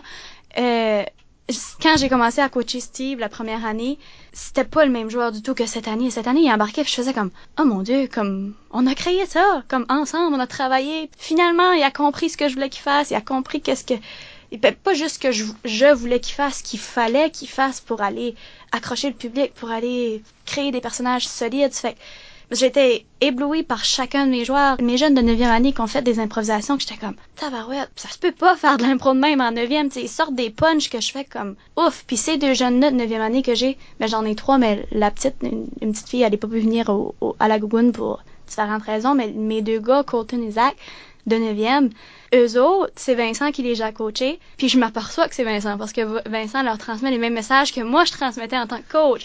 fait que derrière le banc, ils sont déjà rendus à l'étape du 11e, 12e, là, que je suis capable de dire comme, OK, ben va, va, va faire ça de même. Puis là, ils ont compris, j'ai pas besoin de m'éterniser. Parce que Vincent les coach exactement comme que je les coachais, comme je le coachais. Ça fait que c'est comme, ça a été une année conte de fées. C'était, euh, ça s'explique pas. On s'attendait tellement pas à ça. J'avais un assistant coach cette année incroyable qui revient encore, Dieu merci, me donner un coup de main. Ça fait que des fois, quand t'as un assistant coach, il y a des coachs qui ont tendance des fois à penser, puis c'est correct à chacun sa façon de faire, que ça peut te nuire d'avoir un assistant parce que tu veux que ça soit la vision du coach. Tu veux pas avoir deux vues différentes. Moi, c'est le contraire. Dans le sens que peut-être que c'est parce que je suis enseignante que je pense comme ça, je sais pas. Mais t'as différents types d'élèves, t'as différents types de jeunes. Puis moi, je parle. vous allez vous en rendre compte, là. Je parle et je parle et je parle et je parle. Quand j'explique, je peux m'éterniser. Mais André Marc, mon assistant coach, lui, c'est synthétisé, c'est straight to the point. Tu sais, c'est, c'est- il s'éternise pas, lui. Fait que si je pense à mes gars, qui sont dans mon équipe, ben, eux autres, après, ça fait trois minutes, je parle, ils m'écoutent plus, là. Ils ont aucune idée que je compte. Puis, ils, ils hochent la tête, mais tu je sais que je les ai perdus, là. Tandis que mes filles, eux autres, oui, ils sont dedans, mais ils parlent plus que moi, ça fait c'est pas un problème. mais, euh, les gars, je les ai perdus. Fait quand j'ai fini mon speech, qui finit plus, André m'a dit, ben ça, c'est comme ça, puis tu fais ça, c'est comme de même. Puis là, t'as mes gars qui font, ah! Ils ont tout compris. C'est fait d'avoir ces deux façons de faire-là, ces deux perceptions-là, ces deux types d'explications-là, je pense que ça a fait toute la différence du monde parce que tu vas vraiment chercher tout ton groupe. Fait autant qu'avant, j'aurais été l'une des coachs qui aurait dit, moi, je préfère être toute seule pour coacher, autant que maintenant, je me rends compte que avoir un bras droit, ça fait toute la différence du monde parce que tu vas chercher plus de joueurs. Ils comprennent plus, ils se confient plus, parce que ça peut arriver que tes joueurs, même s'ils t'apprécient, que pour différentes raisons, ils veulent pas nécessairement se confier à toi ou qu'ils veulent pas nécessairement te poser des questions. Pas qu'ils t'aiment pas, c'est juste pas que ça clique pas non plus, mais c'est pas la même, c'est pas le même type de personne. Ça, peut arriver. Tandis que quand t'es deux, ben t'as la chance d'avoir plus de communication. Parce qu'il y en a qui s'identifient plus à un qu'à l'autre. Puis c'est correct. C'est correct. Je pense que c'est comme ça que ça devrait être d'ailleurs. Puis les coachs, ils, se gardent en communication eux autres? Constant, constant, oui. Puis c'est important. C'est sûr que justement le coach puis l'assistant coach qui ait une, une, chimie solide parce que sinon là ça marche pas. Mais au niveau de moi et André Marc, on travaille très très très très bien ensemble. On communique beaucoup. Ça fait que puis on est très ouvert d'esprit un autant que l'autre. Ça fait que je pense que c'est ça qui fait que c'est solide puis que ça fonctionne bien. Là. Parce qu'on on n'a pas peur de se dire les vraies choses, mais on est très compréhensif un et l'autre. Ça fait que ça, ça passe bien. L'année qui s'en vient. Oui. Qui, qui, est déjà en cours par le temps que les gens entendent ceci. À quoi tu t'attends? C'est-tu déjà commencé? Oui, c'est commencé. Je commence, ben, c'est commencé dans le sens que mes anciens joueurs sont revenus. On a jasé de quelques petites choses euh, qui vont avoir lieu cette année puis tout ça mais j'ai pas fait mes tryouts encore. Mes tryouts vont être le 19 septembre, donc euh, puis j'aime tout le temps faire plus qu'un tryout parce que t'as des jeunes qui sont impliqués un peu partout qui peuvent pas venir au premier. Ah, ça c'est gentil. Ils, viennent à d'autres. Je me dis ça, ça ouvre plus de portes. Ça fait que puis souvent c'est comme si je pense au sport interscolaire, c'est genre le soccer, ben ça dure jusqu'au mois d'octobre puis c'est fini là. Mm -hmm. Ça fait je me dis, je suis mieux d'ouvrir le plus de portes possible. Moi, ça me rend service, puis eux aussi, ça fait. Donc, euh, mon premier tryout est le 19 septembre, puis habituellement, je fais mes coupures la, la première semaine d'octobre. Donc, la première semaine d'octobre, l'équipe étoile, si on peut dire, est, est formée. Là. As-tu pas mal une formule, là, par instant, de comment tu fais les choses, puis... De comment, comme comment je procède, tu veux dire? Ben, justement, comme je disais, j'ai quelques tryouts pour voir qu'est-ce que... C'est sûr que je fais toujours le message à tout le monde que il n'y a pas de place de réservé, là dans le sens que, tu sais, des fois, t'as un joueur qui essaye, qui joue un an, mais que ça fonctionne pas, ben, si t'as d'autres joueurs qui arrivent, qui ont un potentiel énorme, puis que l'autre, tu vois que, tu sais, mettons, tu t'assines avec, puis qu'il vient aux pratiques, puis ça t'as couru après toute l'année, puis ben, tu veux pas... Qu'il y a un manque de motivation. Qu'il y a un manque de motivation. C'est ça. Tu veux pas nécessairement y réserver sa place pour l'année prochaine. Tu sais que je veux dire, fait que je fais toujours la mention aux jeunes qu'il n'y a pas de place de réserver. C'est pas parce que t'étais dans mon équipe l'année passée, t'es assuré d'avoir une place cette année. Pas du tout. T'as des preuves à faire encore. Ça fait que il y a huit places à l'équipe étoile qui se libèrent. Puis j'explique tout le temps aux jeunes que j'apporte 10 jeunes dans les tournois assurés. Ça fait que dans le fond, j'ai tout le temps comme deux autres joueurs qui viennent en tant qu'observateurs, mais qui ont un jersey aussi, qui assistent au, euh, au round-up, qui assistent au debriefing, donc qui sont là tout le temps. C'est comme des joueurs dans le fond, juste qu'ils sont pas dans la bande, qui sont pas derrière, derrière le banc. Puis habituellement, c'est ça, je fonctionne. Au début, c'est juste plus comme juste impro libre. Tu sais que je veux dire, on fait juste des improvisations libres. Je veux juste tâter le terrain, voir qu'est-ce qu'ils peuvent faire, qu'est-ce qu'ils comprennent. Euh, est-ce que c'est beaucoup des, des jeunes qui décrochent? Est-ce qu'ils sont ils ont déjà un sérieux? C'est juste pour. C'est vraiment là, dans les tryouts, c'est très basic. Juste pour voir où est-ce qu'ils en sont. Puis après ça, ben, quand on commence les pratiques, dépendamment du bassin de jeunes que j'ai, là j'ajuste mes pratiques en fonction. Mais d'habitude, c'est plus comme ça que je procède. On aurait la chance d'en parler plus longuement de toute façon dans, dans la deuxième partie, là, comment est-ce qu'on comment, comment je bâtis cette équipe-là. Ouais, comment est-ce qu'on crée une équipe? On peut peut-être passer à quelques questions qui nous restent, qui venaient de la population euh, improvisatrice. Absolument. On a une question justement de, de tes euh, joueurs de Zach Levesque qui nous demande sur Facebook qui est le meilleur faiseur de bagel? Oui, j'explique, cher Zach. J'explique pourquoi il m'a posé cette question-là. Euh, quand je vous disais que euh, j'essaie que les jeunes voient le plus en plus d'improvisation tout ça, ben c'est aussi d'impliquer le plus le plus possible mes jeunes d'impro dans l'école que les gens les voient. Et euh, à notre école, on a un petit déjeuner qui est servi à tous les matins. Donc, ce sont des bagels, justement. ça fait que ça sert un peu de comme levée de fond à notre équipe. À chaque matin, euh, j'ai deux joueurs de l'équipe qui font les bagels. Donc, qui beurrent les bagels et qui donne les bagels aux jeunes, met un fromage, pas de fromage en tout cas. C'est c'est ça le procédé du matin. Le meilleur faiseur de bagels, ben il sait que la palme lui revient probablement là, donc c'est lui qui je vous dirais qu'il est quand même assez euh, assez bon. Mais là, il y a eu de la pratique avant là, c'était son père qui s'en occupait avant, ça fait que c'est comme pas juste pour les autres là. Oh, tu triches, Zach. Ben, c'est ça, il triche. Mais il, il est bon, là. C'est probablement ça qu'il voulait que je dise, là. Il est né pour beurrer des Il est bagels. né pour faire des bagels. Ça, c'est fantastique. Une petite dernière? Une petite dernière de Éric Lavoie qui demande Penses-tu qu'avoir devenu maman a changé ta perspective en improvisation? Oh. wow, ça, c'est une belle question. Hein? Ma perspective, euh, je te dirais que dans le sens que j'ai encore la même passion pour l'impro, j'ai encore la même vision du jeu, j'ai encore, je te dirais que ce que ça l'a changé, c'est plus au niveau du temps. dans le sens que quand t'es pas maman, l'impro, c'est ce qui mène ton quotidien. C'est quand c'est ta passion. Quand t'es maman, c'est ton enfant. ça fait que ça devient autre chose. C'est dans le sens que mon monde tourne autour de l'œil. L'impro devient secondaire, tandis qu'avant, c'était différent. Ça fait que c'est plus... Je te dirais que ça, ça a été plus difficile pour moi de... Pas difficile d'aimer mon bébé, c'est pas ça du tout que je veux dire, mais ça, on dirait que je m'explique drôle. Mais c'est que ça a été difficile pour moi d'être capable de faire comme... Prendre un peu de recul par rapport à l'impro parce que t'as pas le choix quand tu deviens parent, ça vient avec. Surtout que par rapport au métier de mon chum puis tout ça, il y a des chiffres qui travaillent très tard le soir, donc c'est beaucoup moi qu'il faut qu'il gère toute la patente. Ça fait faut que tu apprennes à gérer tes choses différemment. Comme avant, je peux faire deux trois pratiques par semaine, ça me dérangeait pas là. Tu sais, amène-en de l'impro là. Tandis que là, c'est différent. Il a fallu que je coupe mes pratiques. Euh, avant, mes pratiques duraient une heure et demie, deux heures. Maintenant, elles durent une heure. Mais la garderie, elle forme à cinq heures. J'ai pas le choix. Tu sais, comme, c'est complètement une autre gestion. Mais au niveau de la passion, au niveau de ma perspective, ma vision du jeu, tout le reste, non. C'est pareil, mais c'est juste d'être capable de mêler les deux. Ah. Ça change-tu ton approche à tes joueurs? Quand tu les Oui. coaches? C'est sûr que mon côté maternel prend beaucoup le dessus. Puis ça a changé leur approche aussi, je te dirais.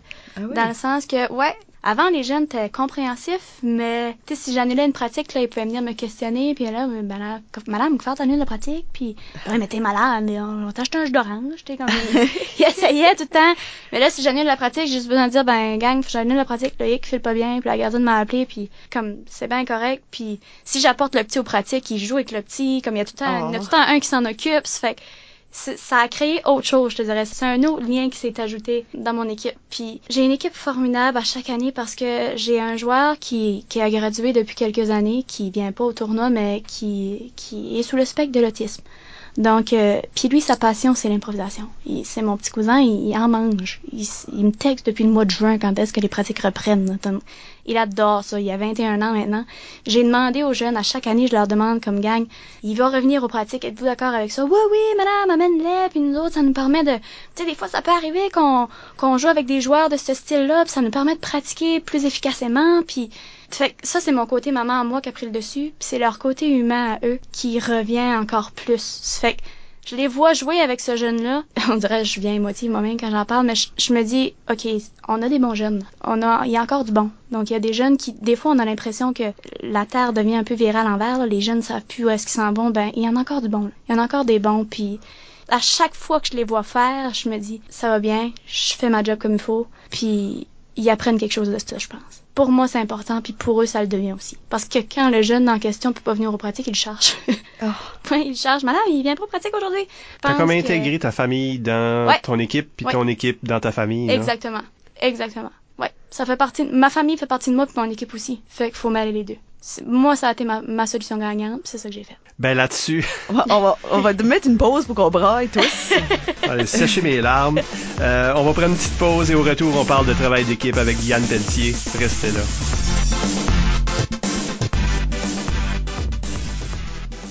On est de retour dans les studios de CKUM euh, avec Isabelle Gauguin, ma co-animatrice. Allô? Moi, c'est Michel Albert, bonjour. Et notre invité euh, du jour, de la semaine, du moment, Guyane Pelletier. Allô? Allô. Dans la deuxième section, on allait parler de travail d'équipe, et on se l'a un peu évité de le faire dans la première mo- moitié, là. Oui. Euh, parce que justement, toi, tu as toujours travaillé en équipe, tu as travaillé avec une unité quand c'était au secondaire. Ton équipe secondaire, on a déjà parlé à l'émission, là, dans la version podcast du moins. On a, euh, tu sais, là, cet élément-là de former une équipe, un tout. Donc, on parle de travail d'équipe. On va peut-être lancer le débat, la conversation, avec une question d'Élise Hamel qui, a été mise sur Facebook. Euh, certains croient, c'est ce qu'elle dit, certains croient qu'une équipe qui travaille bien ensemble est plus important que le talent individuel de chaque joueur. Qu'est-ce que tu en penses? Euh, je te dirais que je suis d'accord dans le sens que même si chaque joueur a un talent individuel, ben c'est le cas, chaque joueur a un talent individuel, si tu mets pas ça ensemble, ça donne rien. Parce que dans une improvisation, habituellement, il va y avoir plus qu'un joueur qui va embarquer de toute façon. Fait si tu ne fais que te centrer sur le talent individuel de chacun, sans les faire travailler en équipe, ben, dans le fond, ton propre joueur va aller tirer dans le pied à son propre joueur. Ça fait ça mène à rien. Le talent, il va, il va juste disparaître sous ce chaos-là, dans le fond. Fait que, oui, d'après moi, le travail d'équipe, vaut plus et plus important que le, le talent individuel de chacun. Parce que s'ils travaillent en équipe, ben là, le talent, le talent de chacun va aller servir au talent de l'autre. Fait que c'est ça qui fait la différence, d'après moi. Parce que quand ce qu'on a été, euh, quand ce qu'on s'est parlé à la Dorée, Oui. celle que vous avez remportée, euh, puis on s'en est parlé avant que vous remportiez quoi que ce soit là. Vous parliez, on, on parlait beaucoup de votre équipe comme là, où que personne se démarque nécessairement plus qu'un autre. Plus qu'un autre. Euh, qu'est-ce qui est ton, toi, qu'est-ce qui est ton approche là, quand ça vient à qui envoyer? Parce que quand on a un, un joueur étoile, disons, là, Oui. on a tendance à envoyer ce joueur-là, ou ce joueur-là a tendance à rentrer plus C'est ça, c'est un automatisme un peu. de sa propre volonté. de sa propre volonté. Si je pense à, à nos années de secondaire, à un moment donné, c'était le cas pour, pour Jonathan Bob Savoie, ou est-ce que si par exemple on n'avait soit pas d'idée ou si euh, Bob était toujours prêt à embarquer, donc c'était apprécié des joueurs dans le sens que on savait qu'on pouvait compter sur lui. C'était un peu, à un moment donné, c'est c'est devenu plus euh, égalitaire si on veut, mais je te dirais que la dixième année justement, où est-ce qu'on avait perdu euh, deux bons joueurs, ben on savait qu'on avait Bob s'il y avait quoi que ce soit, tu sais, qui était quand même solide, sur qui on pouvait compter. De mon côté, dans mon équipe, en tant que coach, je veux dire, je le sais que c'est automatique. Dans toutes les équipes que tu as, tu as un joueur qui domine souvent un ou deux, qui est pas nécessairement plus fort, mais qui a une, écoute ou qui a un, jeu d'impro plus solide que d'autres. Tu l'identifies dès tes premières pratiques. Tu le sais. Mais je crois sincèrement que si tu veux faire une bonne chimie d'équipe, faut pas que tu te limites à ce joueur-là parce que à un moment donné, ça n'améliore pas le jeu de tes autres joueurs, ça améliore pas le sien non plus. Parce que si c'est toujours ce même joueur étoile-là qui embarque, ben, un moment donné, il plafonne, là. T'as une limite à atteindre, puis quand tu l'atteins, ben, tu peux pas aller plus loin. Mais si tu fais un, bon travail d'équipe, si t'embarques pas toujours ce joueur-là, ben, il va être capable d'aller monter plus d'échelons en apprenant à jouer avec différents types de joueurs, en différentes catégories. C'est pour ça que je le sais, puis j'en suis très fière que mon équipe est reconnue comme une équipe qui n'a pas de joueurs étoiles, mais c'est mon but ultime. À Et- moi ils sont fiers de ça. Ils sont très fiers de ça. Parce qu'ils savent que chacun a sa place respective, puis que chacun a de son potentiel et, et chacun sert aux réussites de l'équipe. Ils savent. Puis s'il y a une défaite, c'est une défaite d'équipe. C'est pas parce que ce joueur-là a fait une telle chose, parce qu'ils ont tout embarqué égal. Habituellement, comme je leur dis, organise-toi que dans le caucus que je te vois, puis tu me dis, Gann, moi ça fait un bout j'ai pas embarqué là. Tu sais, parce qu'on a 30 secondes, ça roule. Ah oui, c'est vrai, ça fait longtemps que t'as pas embarqué. Ok, ben c'est toi qui vas, tu fais telle telle chose, puis il va. Ça fait, si tu donnes pas cette chance-là à tes joueurs, t'arriveras même jamais toi-même en tant que coach à voir leur plein potentiel. Parce que ça va tout le temps être le même qui va y aller, puis lui, il cheminera pas plus là. Moi, c'est c'est sûr que t'en as un que tu fais, ok, si qu'on est stock, c'est sûr c'est lui qui embarque. Il y en a toujours un comme ça, c'est c'est fondamental dans chaque équipe, que ce soit une équipe de soccer ou que ce soit une équipe d'impro, là. Il y en a tout le temps un qui va dominer. Mais, si tu ne laisses pas ça paraître, je pense que ça fait du bien à l'équipe, puis ça fait du bien aux joueurs aussi. Parce que même pour le joueur étoile, là, c'est une pression en tabarouette d'avoir ça sur les épaules, là. Parce que tu sais que ton équipe compte ça. Mais c'est pas supposé être comme ça, là. C'est un travail d'équipe, surtout en impro, c'est un show. Ouais. Si La, t'es tout seul à faire le show, ça donne rien, là. la pression devrait pas être, euh, ben toi tu vas gagner le match pour nous autres, C'est ça. puis nous autres on va faire du décor. Nous autres, on va, on va te suivre. Ça devrait pas être comme ça, je pense pas. tu touches aussi à quelque chose de que j'avais jamais pensé vraiment, mais l'utilité de dans la base de l'impro, l'impro match certainement, on joue toujours en équipe, c'est c'est un jeu d'équipe. Oui. Même dans des spectacles autres, règle générale, c'est pas un improvisateur sur le stage, là, les, les Robin Williams de ce monde, ok là, mais tu sais, je veux dire, normalement, puis même là, un humoriste qui fait ce genre de choses là va aller interagir avec le public. Exactement. C'est ça qui démontre que c'est de l'impro, tu sais comme T'as besoin de quelque chose pour bouncer off aussi. c'est ça. Puis le, le fait qu'on joue toujours en équipe et que c'est un jeu d'équipe et que ça a été fondamentalement créé pour des équipes, nous dit quelque chose à propos du joueur étoile, là, nous dit quelque chose à propos du joueur qui voudrait jouer tout seul. Que ce- ça, c'est pas, C'est pas son sport. puis c'est pas de la vraie impro. Ça. Parce que la vraie impro, c'est l'incertitude. Puis quand je fais une impro avec toi, Guyane, si je fais une impro tout seul, je peux l'avoir toute composée dans ma tête. Mhm. Comment est-ce qu'on prouve que c'est de l'impro? Puis C'est ça. quoi? J'en ai fait des impros tout seul que j'ai un peu rêvé dans la douche ce matin-là. Ah, ben oui. Puis, ben oui. Ben oui, Ben voyons donc. on a tout fait ça. C'est sûr. ben oui. C'est c'est quand ce que tu le joues et pas pratiqué, mais ça. quand même, c'est ça, ça s'éloigne de ce que l'improvisation, ce que c'est supposé d'être. Dans Mhm. un idéal d'improvisation, j'ai aucune idée qu'est-ce que je fais. Quand je t'envoie une idée, j'ai aucune idée qu'est-ce qui est la réponse. Peut-être qu'on a une chimie assez que, tu on peut devenir Tu peux télépathique. deviner, là, c'est ça. Ouais, mais tu peux m'envoyer une curveball puis je le sais pas. Exactement. Ça c'est de la vraie impro, puis c'est pour ça qu'on le joue en équipe. D'où l'importance de Que chacun ait sa place. ouais. Puis, tu sais, tu veux pas perdre, comme moi, je pense à moi en tant que joueur, non seulement en tant que coach, tu veux pas perdre ce, ce petit stress-là. C'est le fun, ce petit stress-là que tu fais comme, oh mon Dieu, c'est moi qui vais embarquer, qu'est-ce que je vais faire? Tu sais, tu veux pas. Tandis que si un joueur étoile, il perd ça. Parce qu'il sait qu'il embarque à chaque impro. Il y a plus ce petit défi-là, ce petit thrill-là que, hey, c'est-tu moi qui vais embarquer là-dessus? Tu fait comment mes joueurs, ils, savent pas avant que le thème ou que la catégorie soit callée ou quoi que ce soit, qui est-ce qui va embarquer. Puis, souvent, ça va même aller avec la première personne qui garoche l'idée de caucus. Parce que, justement, comme je disais tantôt, si t'as l'idée du caucus, elle est fondée dans ta tête, c'est beaucoup plus facile de toi l'idée, puis l'autre va te suivre après. Ça fait souvent, ça va aller de ce sens-là. Si je pense à mes joueurs comme puis j'ai un joueur en tête qui me vient en tête que je sais que c'est probablement le joueur que j'enverrai si on est mal pris. Ben lui, il sait même pas là. Lui, il sait pas. Moi, je le sais comme coach. Ce joueur-là, il sait pas. Puis je dis ce joueur, c'est pas autant d'une fille là. Mhm. Donc, ce joueur-là, il sait pas que c'est ce que moi et André Marc avons déjà établi dans nos têtes. Nous, on le sait. Il y a encore ce, ce petit étincelle-là qui fait comme, oh mon dieu, elle m'a choisi pour y aller, faut que j'y vais, puis c'est moi, puis ok, j'ai l'équipe pour me backer. Tu sais, quand t'es le joueur étoile, on dirait que des fois, tu perds l'impression que t'as même pas l'équipe pour te backer parce que tout repose sur toi. Christian nous le disait tout le temps. Moi, je l'ai toujours dit, à la base, c'est pour le fun. Si t'as pas de fun, ça paraît. Ça paraît tellement, j'ai tellement vu de joueurs dit étoiles, justement, qui sont tellement focusés sur l'idée qu'il faut qu'ils remportent ou qui, qui en oublient la, le côté de fun. Puis tu perds ton public, c'est automatique. Je veux dire, le public qui est moins habitué, je dis pas, mais les gens qui ont- sont habitués de faire de l'impro, ils vont faire, ben, ah, en cours, lui. Ils veulent voir autre chose, le public aussi, là. Fait tu sais, à un moment donné, puis même en tant qu'équipe, je m'ai déjà vu en round-up avec mes jeunes, puis ils me disaient, ben oui, mais Gann, tu sais, tu sais déjà que c'est lui ou elle qui va embarquer tout le long, là. Fait que qu'est-ce que je peux faire pour essayer d'y envoyer justement des curveballs ou... Puis je leur disais tout le temps, c'est sûr que tu vas y en envoyer une parce que lui, il sait pas que c'est toi qui embarque. Il a aucune idée que c'est toi qui vas embarquer. Ils savent pas qu'est-ce que je vais embarquer comme joueur. Je le sais même pas moi-même. c'est sûr que tu vas y en envoyer parce que les autres, ils peuvent pas se créer d'attente. Toi, tu le sais quel type de joueur que c'est. Il embarque toutes les impros. Fait que tu sais qu'est-ce qu'il va faire. Tu, tu le sais d'avance. C'est un peu comme si tu, tu joues avec quelqu'un qui a déjà tout construit. C'est à toi d'aller essayer de bâtir ta base là-dedans. Je trouve que ça enlève une petite partie de magie d'impro. Ça, toi, tu vois ça comme une faiblesse dans une autre équipe Oui. quand ce qui... Personnellement, moi, oui. C'est une faiblesse. Je crois, oui. Il y a un épuisement, c'est comme, comme tu as mentionné. un public qui voit le même joueur Tout le temps. 7 impros sur 8, c'est épuisant parce Mhm. que, tu sais, ce joueur-là, au début, c'est correct, c'est dynamique, c'est nouveau, mais à un moment donné, Parce que.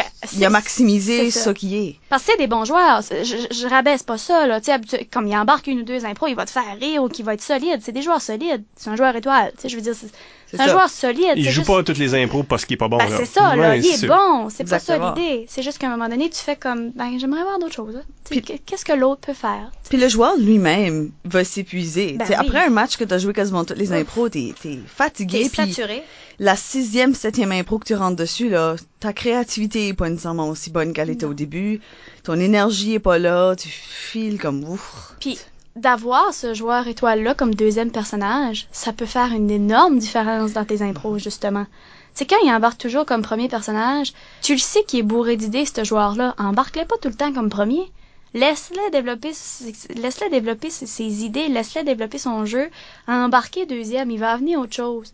Tu sais, des fois, ça peut arriver qu'il embarque des fois, comme moi, j'ai des joueurs qui vont embarquer dans beaucoup d'impros, mais ils embarquent pas comme premier personnage, fait que tu fais pas comme, ah, encore lui. Parce qu'il embarque en tant que d'autres choses, puis il vient juste ajouter quelque chose, puis il va se baisser après. Parce que les joueurs qu'on identifie souvent automatiquement comme joueurs étoiles, c'est des joueurs qui ont une bonne base, c'est des joueurs qui ont une connaissance de l'impro, qui ont le, qui sont vite sur le piton, là, que ça prend pas longtemps. Il y a peut-être un charisme Ils ont aussi. un charisme, c'est ça. Ça fait, ils sont bons dans plusieurs catégories, tu sais. Fait, mon Dieu, utilise-le comme deuxième personnage. S'il y a de quoi, c'est encore, c'est encore mieux. C'est encore plus solide parce qu'il peut aller bâtir ton histoire que des fois ton premier personnage a plus de difficultés.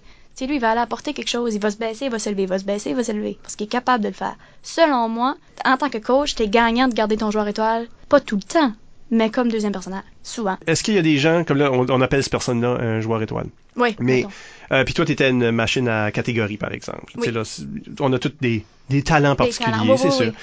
Est-ce que, tout de même, les gens ont un rôle assigné, dans ta tête ou non, là, dans une équipe? Est-ce qu'il y a du monde que, bon, ça, c'est ça vraiment leur fonction? Oui. Et est-ce qu'ils peuvent faire les autres choses? Est-ce qu'on les encourage à faire les autres choses? Comme, tu là. Comment, comment, comment, Comment est-ce que tu, ouais, comment est-ce que tu jongles? C'est ça ma question. Comment est-ce qu'on jongle l'idée de euh, d'avoir une fonction puis de développer notre spécialité, mais en même temps se développer comme joueur? C'est ça. C'est sûr que je te dirais que chaque joueur a sa spécialité. C'est dans le sens que si je pense à, par exemple, à Jolène Dumas, une de ma capitaine, euh, mon assistant capitaine de l'année dernière, ben elle, elle a beaucoup de vocabulaire. Je l'identifie automatiquement dans les dans les rimés, puis elle le sait. C'est elle souvent là, elle va me dire là, ben regarde, j'étais dans la douche un matin, puis je pratiquais des rimés parce qu'elle sait que c'est sa force, elle le sait. Puis tu sais, j'ai des joueurs qui sont très forts en sans parole. Moi, envoyez-moi pas en sans parole, c'est sûr je parle, me tais pas. Tu peux pas m'envoyer en sans parole, mais j'ai des joueurs qui sont très forts en sans parole, qui font tout le temps du son. Puis je les enseigne ces jeunes-là en plus, fait que je les vois dans une autre atmosphère que de l'impro, fait que je vois d'autres aspects de leur personnalité que je suis capable de leur identifier justement un type de catégorie. Mais ça m'est arrivé, même en tant que joueuse, que j'ai un joueur qui dit Mais moi j'aimerais ça essayer de chanter. Mon Dieu, vas-y. Vas-y. Pète-toi ailleurs s'il faut, vas-y. C'est- C'est pas plus grave que ça parce que tu peux découvrir, dans le fond, t'identifies avec une première idée, mais des fois l'autre il est tout aussi bon, puis tu tu y as pas nécessairement laissé sa chance. Tu sais que je veux dire? C'est sûr que oui, j'identifie souvent, toi t'es fort en sans parole, s'il colle une sans parole, c'est toi qui y vas. Parce que veux, pas, t'as un 10-15 secondes de caucus que tu perds pas, là. Parce que tu sais- que lui il est identifié à ça. Mais si l'autre il veut y aller, vas-y, tabarouette, comme pourquoi pas, là. C'est juste que quand il s'identifie à une catégorie, souvent ils veulent la pratiquer puis devenir encore plus performants. Puis la catégorie, ben, tu sais, t'as pas, pas trois rimés d'un match, là. Tu- si t'es chanceux, tu en as un une fin de semaine. Ben, chanceux, ça dépend. Il y en a qui diront qu'ils sont pas chanceux. Mais tu sais, si, si- ça peut tomber genre que t'as une rimée dans tout ton week-end. Ça fait, tu sais, ça, ça ressort pas tout le temps le même, le même joueur, le même jeune. Tu sais, des fois, tu vas voir un autre type de catégorie complètement. Selon moi, ma façon de fonctionner, oui, j'identifie des joueurs à chaque style. Tu sais, mettons, des dramatiques, il y, en a un que je viens en tête, il l'envoie pas d'une dramatique, là, oublie ça, là. Il, il scrape la dramatique, sûr. puis il le sait, là. Je peux pas l'envoyer d'une dramatique, puis il le sait, fait qu'il ira pas. Mais, l'envoyer comme deuxième personnage, je peux m'essayer des fois. Tu sais, je vais dire, ben, regarde, essaie de développer ce, côté-là un petit peu. T'es capable, c'est juste, je t'enverrai pas l'idée de l'impro, mais va essayer. Puis- tu sais, puis... Puis avec le temps, peut-être que là, il deviendra un joueur qui ça. vont rimer en dramatique. c'est une roue qui tourne, hein. Ça fait que tempère au- en cours de route. Ça fait Puis tu sais, les catégories complexes, justement, comme la dramatique ou quoi que ce soit, ben, tu veux pas nécessairement qu'un neuvième prenne cette responsabilité-là, si on peut le dire, parce que des fois, ça fait comme peur de t'identifier à une catégorie. Ça fait que si tu pratiques tes plus vieux joueurs, ben, ça te rend service à toi puis à eux autres aussi, là. J'essaie tout le temps de les, si t'es pas perfor, ben, j'aime pas dire performant, mais si t'es moins à l'aise d'une catégorie, souvent, je vais essayer de t'envoyer comme deuxième personnage pour que tu développes cette capacité-là, justement. Parce que tout le monde peut. C'est juste que c'est pas la force de tout le monde. Qu'est-ce qu'on doit absolument avoir dans une équipe? Comme est-ce qu'on l'a créé? Dans tes six joueurs partants ou même euh, avec tes substituts, il y a peut-être bien quelque chose à accomplir là. là. On a tous bâti des équipes, on est des, euh, on a tous été entraîneurs, Tout toute la gang. OK. On a peut-être des choses à se partager. Qu'est-ce que qu'est-ce que je cherche? C'est sûr que pour la tangente que l'improvisation prend dernièrement, je te dirais, je cherche toujours un joueur un joueur à punch. Selon moi, ça en prend quand même un. Tu un joueur que tu sais que tu peux envoyer puis qui va faire une fin queue de poisson qui va te surprendre, ça le prend. C'est pas le plus important, mais ça en prend un. Ça te prend le joueur sérieux aussi. Ça te prend le joueur qui est capable. Que moi, j'étais ce type de joueuse-là. J'étais pas une joueuse à punch, moi. C'est pas dans moi. C'est rare que je vais aller faire des jokes ou. Mais souvent, je fais une joke avec moi qui rit parce que c'est pas drôle ou que je me trouve awkward ou c'est pas. Je suis pas une joueuse à punch, mais j'étais une joueuse qui était capable d'aller bâtir des histoires. J'étais quand même assez solide au niveau, euh, au niveau théâtral, si on peut le dire comme ça. C'est que je pense que ça te prend ce joueur-là aussi. En quelque part, je crois que ça se prend tout le temps aussi un peu le joueur. Je vais le dire comme ça, puis je vais m'expliquer, là, le joueur un peu perdu. Tu sais, le joueur que tu sais qu'il a un potentiel, mais que tout de suite, il s'est pas trouvé encore, là. C'est que lui, ça va augmenter énormément son, son estime au fur et à mesure qu'il va avancer dans les, dans les années. Puis ça sert énormément à ton équipe aussi. Parce que ton équipe doit travailler un peu en tant que coach eux autres mêmes, à essayer de lui montrer, OK, ouais, mais ça, t'arrêtais bien de faire ça de cette façon-là pour telle, telle raison. Fait que toi, comme coach, tu peux voir, OK, ça, ils ont compris ça. Tu j'ai expliqué cette, cette partie-là de l'impro, ils ont compris, puis ils le montrent à l'autre, tu sais. Ça encourage Fait- la réflexion, l'analyse. Exactement. Fait que, tu un joueur qui a une conscience du jeu, mais tu sais, il y en a tout le temps un, on dirait, qui... tu excuse-moi Dominique, mais tu sais Dominique Leblanc là, qui jouait avec nous autres. tu sais dans le temps là, j'adore. Dominique, mais tu sais un joueur un peu perdu. Ben Dominique c'était comme ça, puis il est devenu un très bon joueur. Mais tu sais à un moment donné, il, il était tout incarté. Il, il était bon, mais il était perdu. Fait que nous autres on, a- on lui montrait des choses, puis on a appris à travers de ça. Puis lui aussi, puis même Christian aussi, je suis sûre. Parce que des fois comme coach, tu transmets des messages, mais ça passe mieux si c'est ton chum ou, ou ta, ta collègue qui te le dit là. Tu sais. Fait que ça te prend ce type de joueur-là aussi. Ça te prend des joueurs aventureux. Tu sais, des joueurs que des fois, pas l'improvisateur du siècle, là, mais que tu sais qu'il va s'essayer. Ça, te prend des, des, des joueurs casse-cou. Ça t'en prend parce que j'essaie beaucoup de travailler à utiliser l'espace en impro. On n'a pas de décor, hein. Fait que faut que tu utilises l'espace, faut que tu pas peur de pas que tu peur du ridicule, faut fait que je pense que ça te prend un peu ce joueur là aussi. Tu si je pense à à mon à l'année dernière, c'était Hannah Jenkins. Hannah Jenkins, elle, elle avait pas peur du ridicule du tout. Donc ses personnages étaient très très très extravertis, souvent très loud, souvent fait elle c'était comme garde je. Puis si je me pète la gueule, Guyane me le dira après. C'est pas plus grave que ça. Mais je. Ça te prend ce joueur spontané-là, tu sais, qui fait comme... C'est sûr que des fois, tu as envie de le ramasser par le jersey et dire « Asse-toi, là! » Tu sais, parce que des fois, des fois, ils sont trop spontanés, mais ils apprennent de ça aussi. La spontanéité, c'est pas mauvais. Ça prend ça à l'impro aussi. C'est juste que des fois, faut... Tu sais, mettons, c'est deux joueurs par équipe, puis ils embarquent en tant que troisième.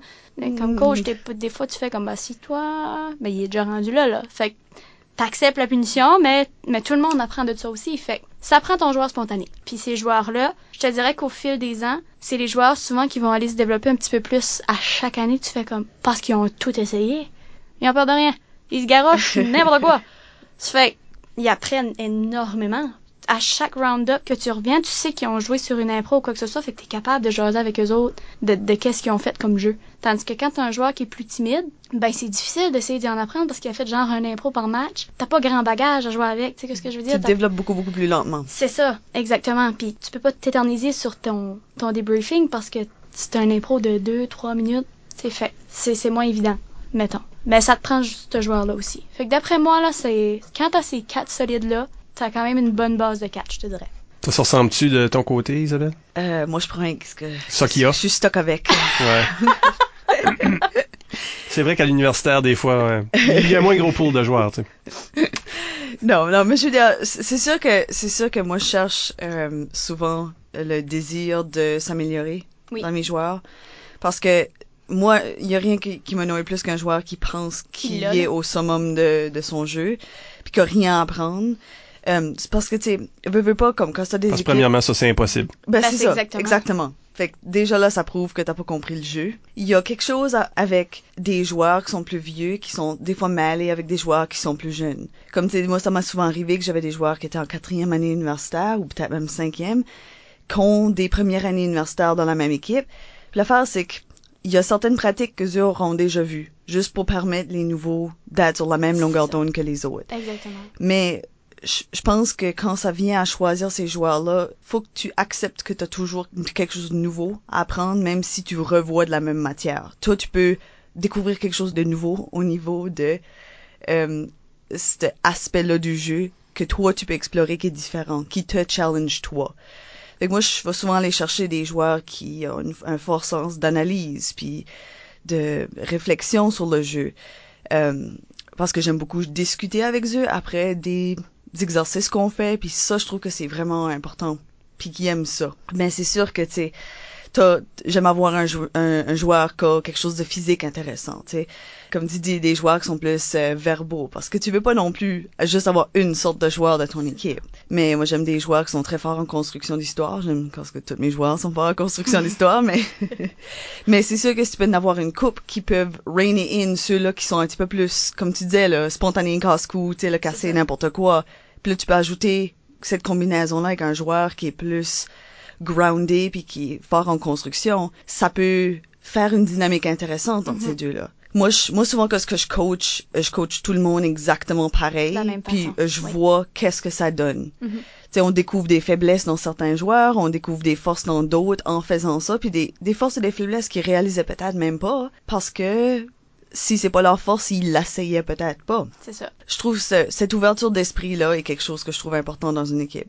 Oui. Moi aussi, je pense que ça, ça se rejoindrait dans le sens où ce que c'est sûr, tu veux un joueur qui est plus physique, un joueur qui est plus verbal, tu veux, tu sais là, un joueur qui est vraiment bon en catégorie. C'est ça. Idéalement, Ouais. idéalement, t'as tous ces joueurs-là. J'ajouterais moi un substitut qui a une, euh, une fine appréciation de l'impro, qui Mhm. est capable d'en parler après parce que cette personne ne va pas jouer, est assis dans, le- dans les gradins là, puis Elle moi, voit je- tout, elle. cette personne-là voit des choses que nous autres on voit pas. Elle regarde les juges en train de voter là, dans des certains formats Mhm. où il y a des juges.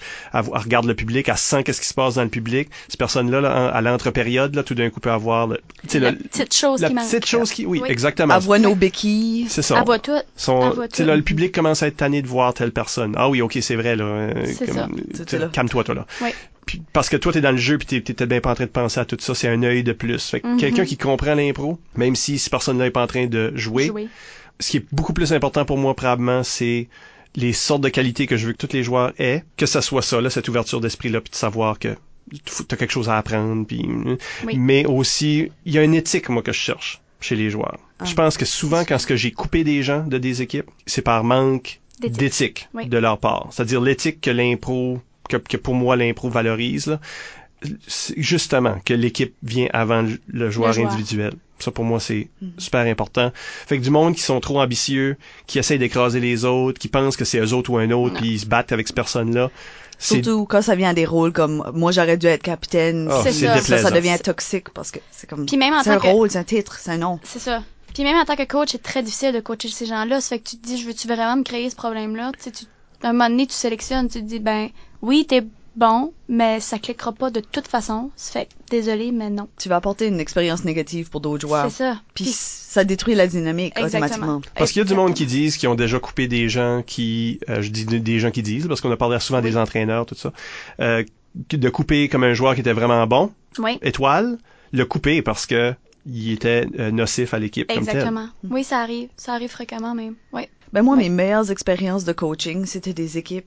C'est sûr que moi, je coach à l'universitaire, là, fait que Oui. c'est quand même, tu sais, là, je deal avec du monde un petit peu plus vieux.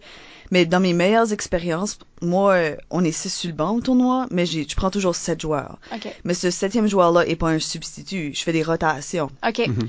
Fait que, tu sais, là, j'ai trois joueurs par équipe qui font, tu sais, là, un nombre, deux matchs par tournoi, tu sais. Oui. Puis mes meilleures équipes, c'était les équipes que je pouvais faire ça, mais je voyais pas une différence. Tu voyais pas, c'est ça, tu, la chimie restait la même, C'est le ça. jeu restait le même. L'équipe filait pas qu'il manquait un gros morceau C'est ça. en échangeant ce joueur-là pour ce joueur-là. Tout le monde était vraiment comme, Correct avec ça. c'est ça, là, comme tu le filais que c'était pas, ok, on peut plus jouer, on peut plus jouer parce que ce Oui, joueur-là voilà. est assis, puis là, ce joueur ici est là, comme, qu'est-ce qu'on fait, tu sais. Puis le joueur le ressent, là, si l'équipe a cette impression-là, là, tu sais ce que je veux dire, fait que c'est pas le fun. Là. Puis juste pour ajouter sur ce que tu disais, cette année, justement, à la Gougoune, en finale, j'avais déterminé qui allait sober. Donc, on faisait une rotation, puis j'avais déterminé qui allait sober, puis j'ai tellement trouvé ça beau parce que, à un moment donné, je me suis rendu compte que la joueuse que j'avais décidé de sober était en feu, là. Comme ça, ça avait pas de sens. là. Je fais, j'étais comme, oh mon Dieu, quoi je fais? Puis, une autre jeune a dit, garde, c'est ton match, moi je vais m'asseoir, joue. Puis elle s'asseoir, j'ai fait comme, OK. Wow. Comme, fait que, Ouais. puis ça a tout fait la différence du monde. Fait tu- quand tu crées justement cette chimie solide-là, quand il y a une ouverture d'esprit, quand il y a une vision du jeu comme ça, les jeunes le savent. Sais, c'est pas qu'elle avait moins de talent que l'autre, c'est que là, c'était son match à elle. Elle était dedans pour différentes raisons, puis l'autre était moins dedans pour différentes raisons qui me sont inconnues, j'ai aucune idée.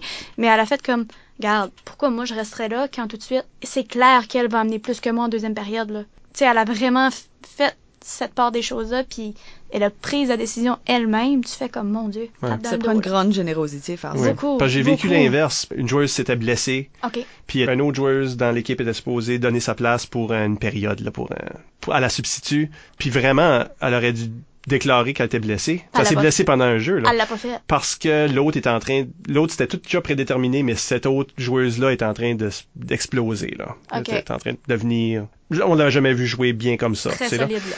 Puis l'autre, puis là, tu sentais qu'il y a une sorte de jalousie tout d'un coup. Tu le Mm. sentais, mais là, l'autre s'est blessé, elle l'a pas dit, elle l'a révélé plus tard. Moi, après ça, j'ai eu tout un doute sur ce, cette joueuse-là. Mhm. Après ça, c'est comme, comment est-ce quoi que... t'as pensé, là? Oui, tu t'es mis avant l'équipe, ça me dérange, puis l'année suivante, c'était quelqu'un que j'étais plus sûr que je voulais dans l'équipe, tu sais. C'est ça. Parce que, justement, là, on, on va là puis on gagne ensemble, on perd ensemble. C'est ça. Mhm. Tout à fait. Juste parce que tu jouais pas le match final, veut pas dire que t'as pas contribué au Pas cheminement vers Non, c'est ça. ce Pas du tout. gagner de la coupe là. tu sais. Exactement. Exactement. Si t'es substitut dans l'équipe et tu joues pas du tout, puis on, gagne le tournoi, Tu vas être là quand même. Tu vas être ton nom est sur la coupe, là, Oh, puis tu l'as- tu l'auras mérité. T'étais Oui. en pratique, t'as contribué, Oui. C'est ça, t'as discuté, t'es dans les debriefs. tu faisais partie de l'énergie. Quand même, j'ai une joueuse, moi, qui est venue, euh, une élève qui m'avait demandé de venir au tournoi avec nous autres. Elle a pas joué, elle a pas fait partie de l'équipe, elle est pas venue à une pratique. Elle m'a juste demandé de venir avec nous autres à la Gougoune.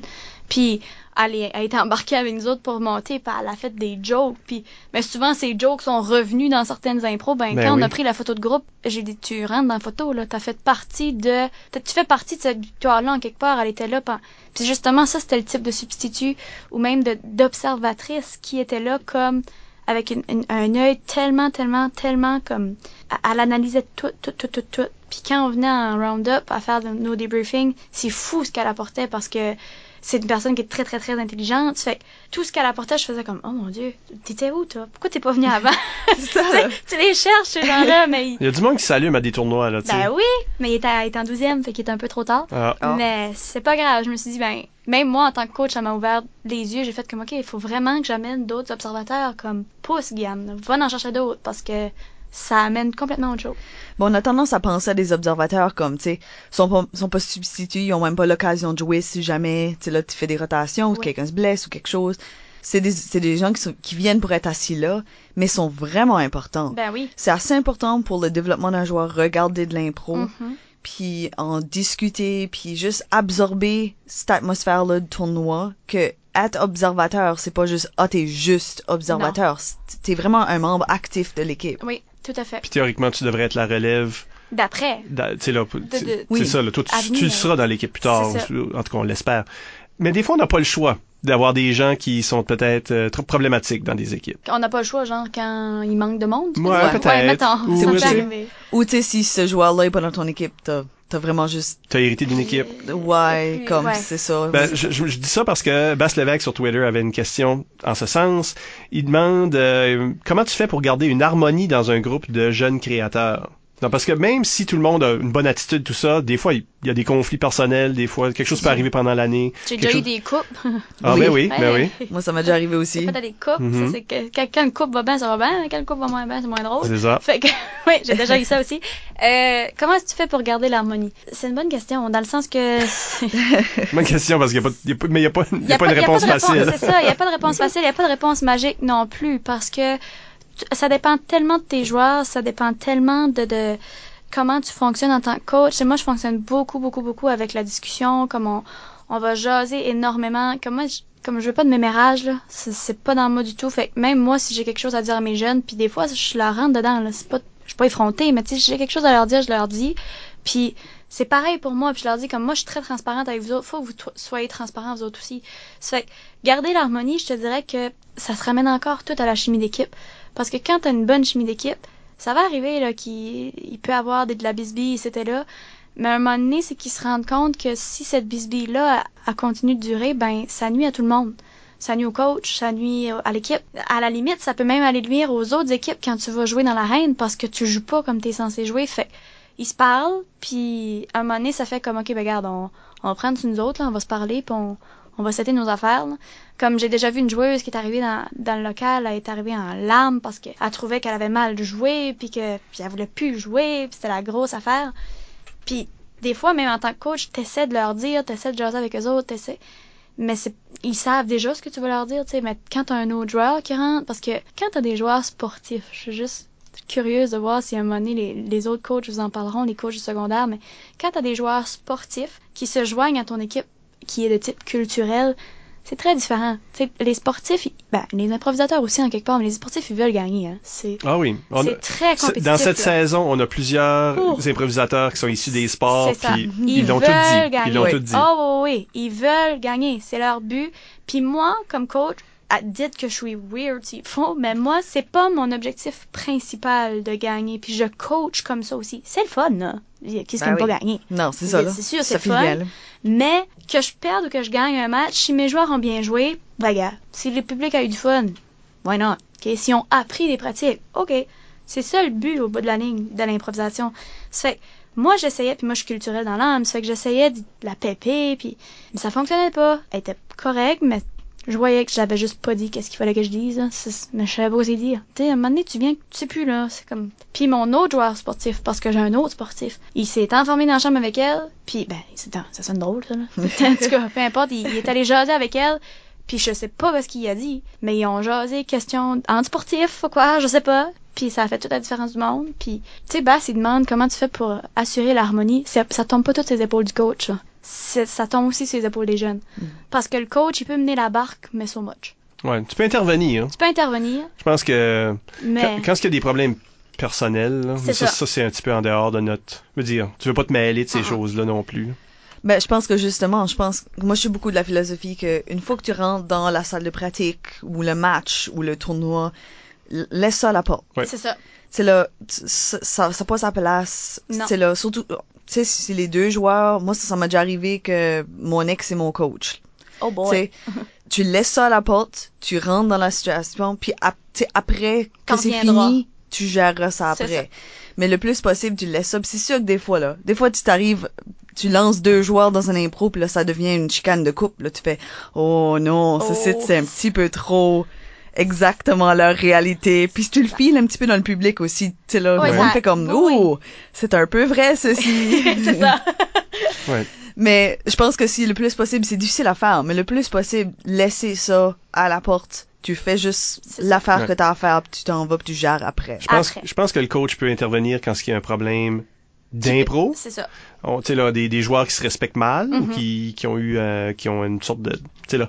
Là, moi, j'ai souvent intervenu. C'est ça. Où ce que on va s'asseoir, là, puis on va en parler, puis on va parler en groupe. Puis tout le monde est, ici- tout le monde est ici, les 8, 9 de l'équipe, là. On est ça. tous présents. On va tous se dire nos quatre vérités. On va tous se dire qu'est-ce qu'on pense. Mhm. À l'universitaire, je pense que c'est, on est assez adulte. Moi, c'est toujours été Mhm. ça, mon domaine.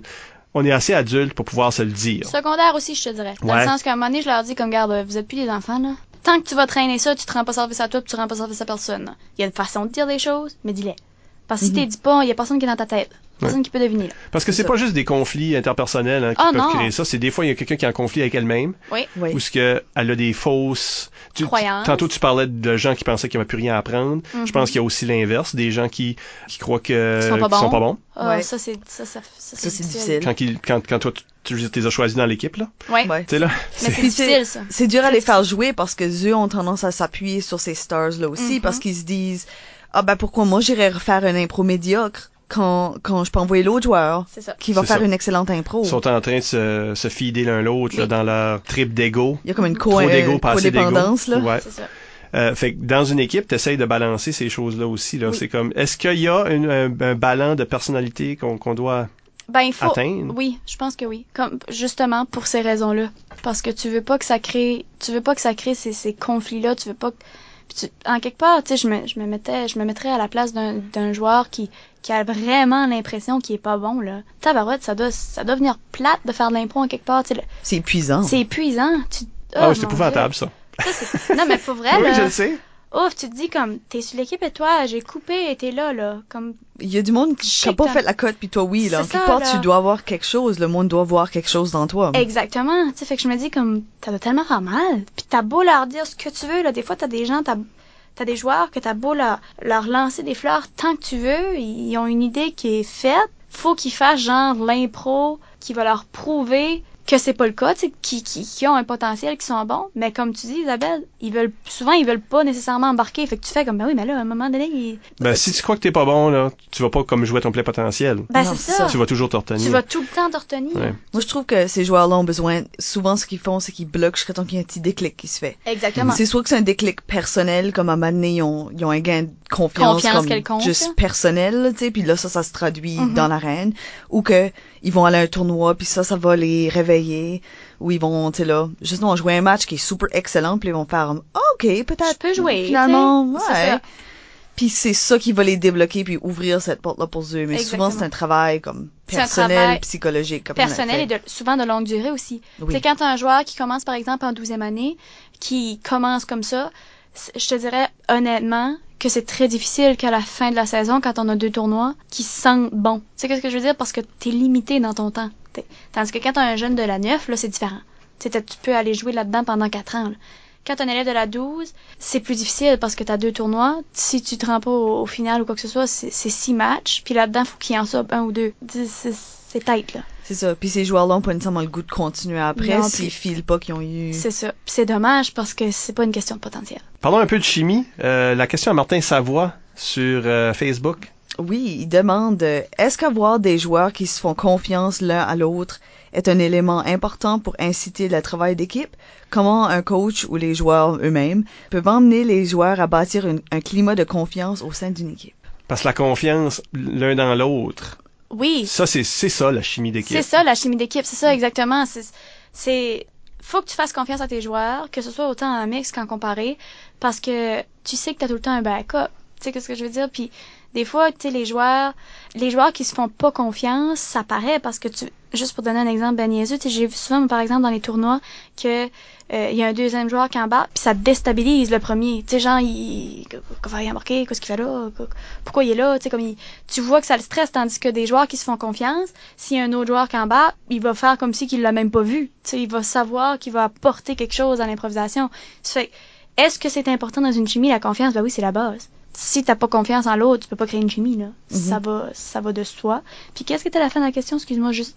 Comment Le- est-ce qu'on peut la bâtir un climat de, de confiance? En tant que coach, Mhm. euh, ben je crois que c'est c'est que toi-même en tant que coach, tu démontres une confiance envers chacun de tes joueurs pour inciter tes joueurs à voir que que ben si Guyane a le trust à faire ça, il doit être capable de le faire. Tu sais fait Tu mènes par exemple jusqu'à un certain point. c'est ça. Tu montres à tes jeunes que toi, tu leur fais confiance, ben, ils vont suivre, là.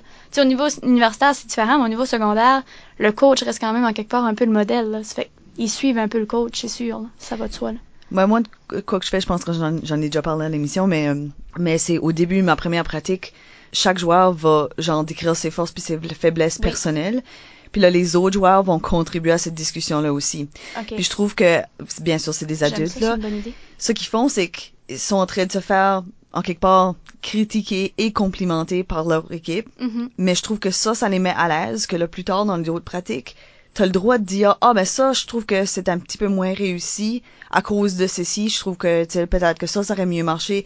Ils sont beaucoup plus réceptifs Oui. à ce genre de feedback-là, puis ça devient un... Parce que ça s'est créé dès le début. C'est ça. J'aime vraiment l'idée. Je vais Ouais. peut-être mettre la volée. Ben en- oui, ben pratique. Ah ben oui. Absolument.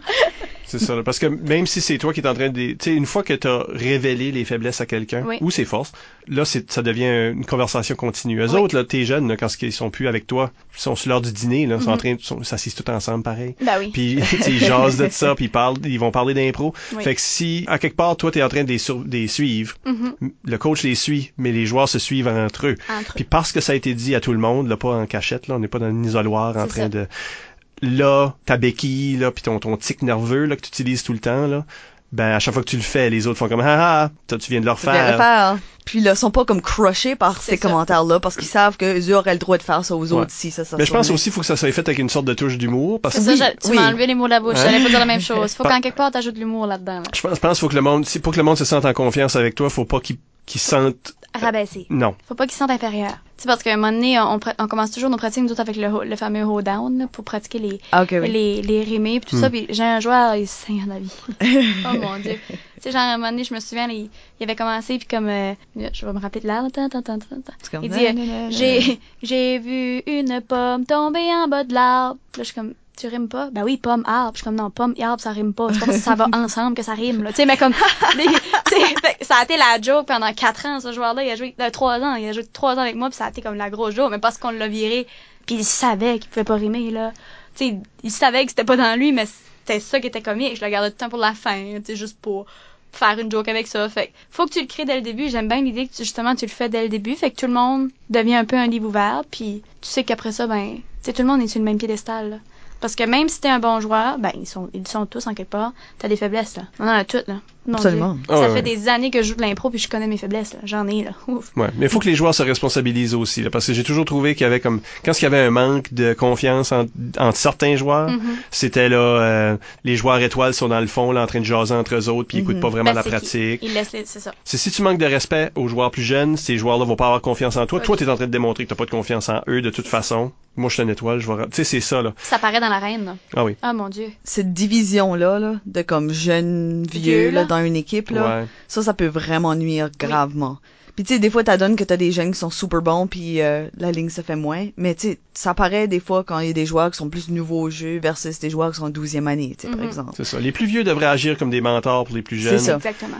Puis, tu sais, là, pas, pas, pas devenir comme un, comme, pff, ben moi je suis bon, puis toi. Un leader négatif dans le fond. Là, c'est Ouais. ça. Ouais, oui, exactement. Puis c'est pour ça que je trouve que c'est important de reconnaître que tu as toujours quelque chose à apprendre. Tu sais, Mhm. si tu refais une pratique pour le bienfait de quelqu'un, faut pas que tu passes la pratique à faire comme Tch, whatever, moi je sais comment ça marche. Ben, montre-nous un impro, donne-nous l'exemple, montre-nous comment ça se fait, Ouais, comment est-ce qu'on pousse, peut les, pousse les pousser. limites de ça. C'est ça, comment est-ce qu'on peut pousser puis explorer puis rendre ça vraiment weird puis challenging. C- c- il y a toujours une façon de regarder à un sujet ou un aspect de l'impro pour le pousser encore plus loin puis être encore plus avancé. ou- Ouais, avancé. Sans ça, il n'y aurait pas vraiment d'intérêt à jouer des matchs. C'est une fois, une pas. fois que tu as maîtrisé, entre guillemets, maîtrisé le jeu, pff, toutes les impros sont comme... Ben oui, c'est là, c'est- Il y a un moment donné où ce que toi, faut que tu te fasses tes propres défis. C'est ça. oui. quand ce que tu joues. Mhm. Toi, faut essayer des choses que t'es pas sûr que ça va marcher juste pour garder ça excitant.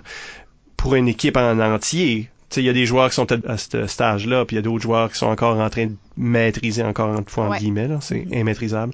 Le jeu, comme ça, ça, ça joue dans tout ça là. Je, je trouve que ta formule est super bonne.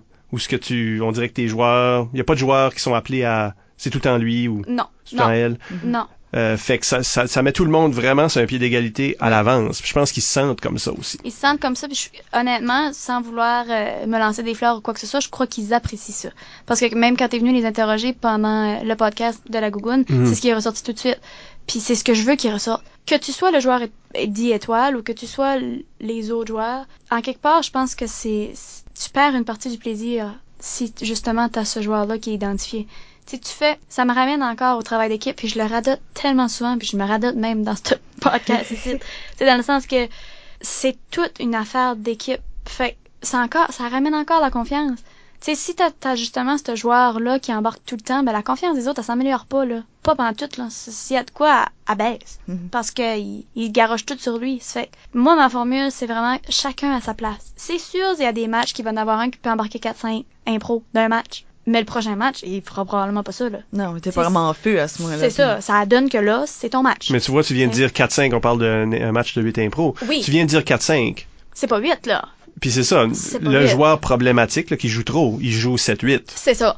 Mhm. 7-8, C'est- puis s'il n'avait une 9e, il embarquerait en 9e, là. Puis moi, c'est tout le temps ça que je dis à ces joueurs-là. C'est comme, ah, tu veux t'améliorer, tu veux un conseil? Mon conseil, c'est joue moins. Joue moins. Tu sais, ils comprennent pas nécessairement sur le coup quand ce que je leur dis, comme pour t'améliorer, Joue moins. joue moins. Mhm. Co- comment, Comment comment, ça ça, ça, marche ça ça? marche? C'est parce que ce qui te manque, c'est une compréhension que c'est un jeu d'équipe, puis que tu Mhm. devrais être en train de supporter ton équipe avec en agissant comme coach sur le banc, en, en, En faisant- en donnant ton idée à quelqu'un Mhm. d'autre, puis en te gardant pour les moments que ça compte, si tu veux. Exactement. Ben, je pense que je, je vais faire une weird euh, analogie de télévision là. OK. Mais euh, tu sais comme les, les séries britanniques ont tendance à être plus courtes. Tu sais là on parle de tu sais là 6 7 peut-être 12 épisodes tandis que les séries euh, beaucoup de séries américaines sont plus comme du 25 Oui. là, tu sais ça. Quand t'as une série de 6 épisodes, tous les épisodes sont maximisés à son plein potentiel. T'as pas de bouts d'histoire qui sont moins intéressantes ou whatever. Comme c'est c'est vraiment concentré dans un épisode. Mhm.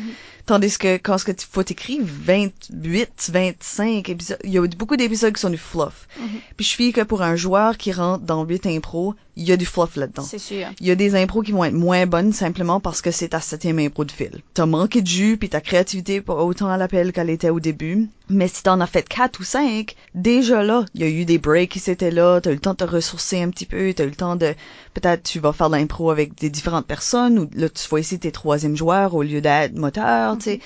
Puis il y a des fois Tu là-dedans, là, justement, il y a des fois là-dedans, là, quand tu as joué sept fois, t'aurais pu envoyer quelqu'un d'autre faire ça. là. C'est ça, là. Ben Pourquoi oui. t'as rentré faire un goéland? Que- Quelqu'un d'autre aurait pu être goéland, le là. public a besoin de subir ton visage une autre fois? Subi, hein. Non, mais ça devient ça, ça devient juste comme encore lui, encore elle. C'est Puis toujours... comme, comme tu disais tantôt, là, justement, comme tu leur conseilles de jouer moins, corrigez-moi si je me trompe, mais je remarque souvent aussi quand t'as ce joueur étoile-là qui embarque tout le temps, ben, souvent c'est un joueur qui manque d'écoute. Parce qu'il est tellement habitué d'être le moteur, puis d'être le leader, puis que, en comparé que tout tourne autour de lui, puis que c'est les autres qu'il faut qu'il l'écoute, que souvent, quand il embarque en mix, le même pattern se répète. Hmm. Fait que de jouer moins lui permettrait justement de développer cette écoute-là. C'est pas un reproche que je, que je fais. Non, mais pas c'est une bonne observation. Mais souvent, il manque d'écoute. Parce que ça arrive, tu sais, tu vois des, même en, en comparé, ou, ou en mix, comme tu sais, on dirait que ce joueur-là est constamment dans un, un par équipe comparé. Tout le temps.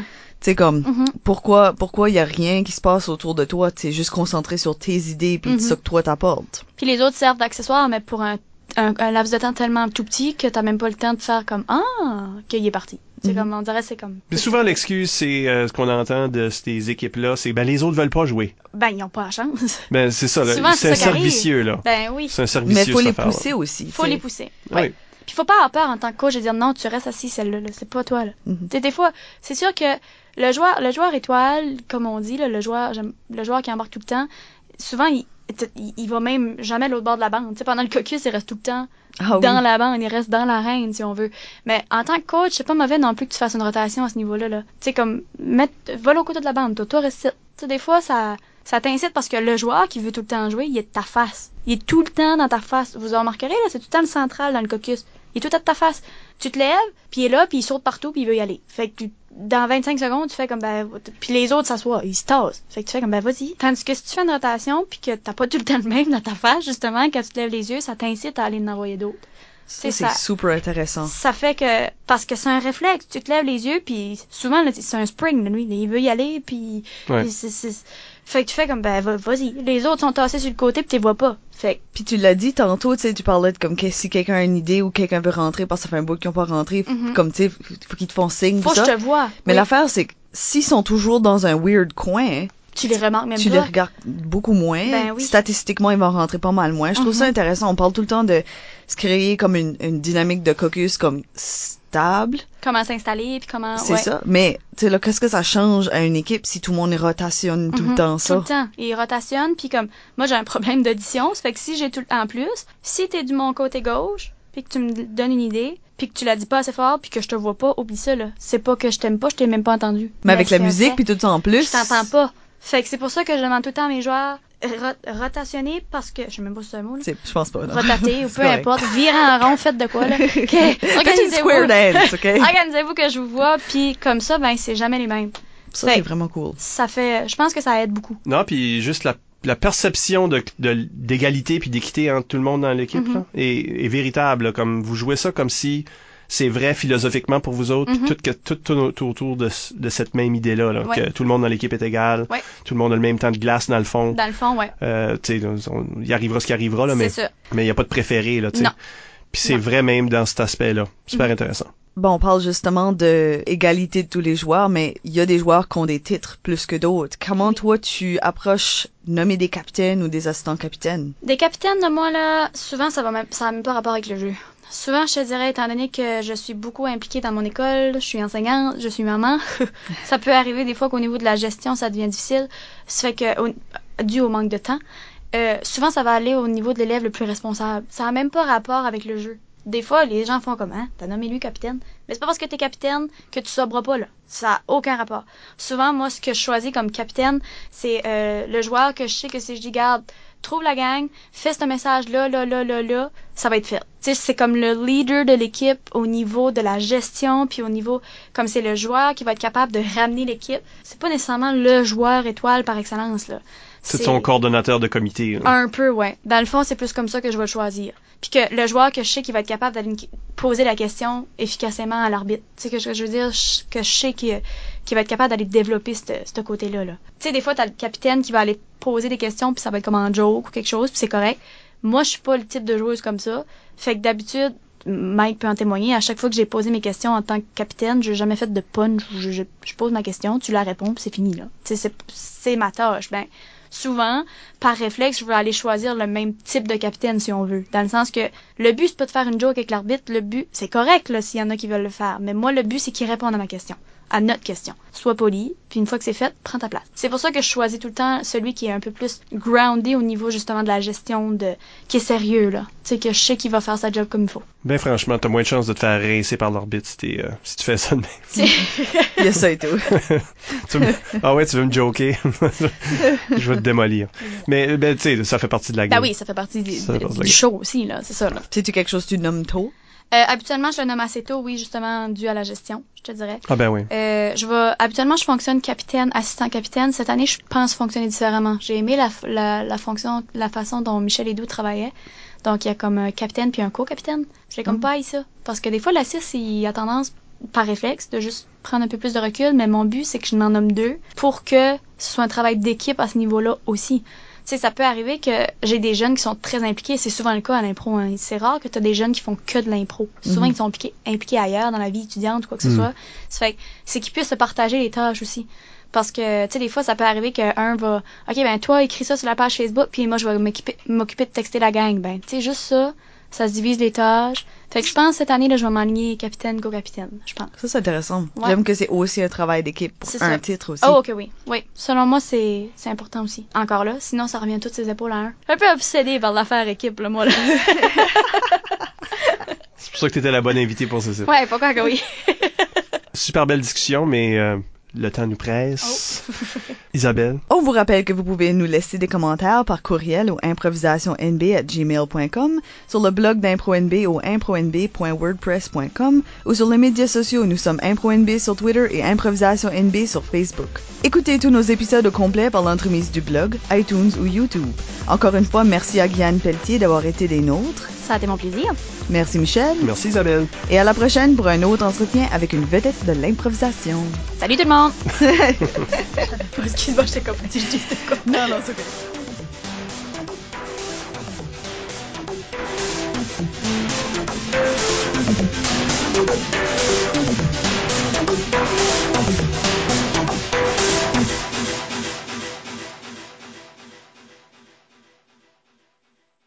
Quand t'as commencé en 9e, c'était-tu John Vic... Oups. Mon dieu, je perds des morceaux de boucle d'oreille.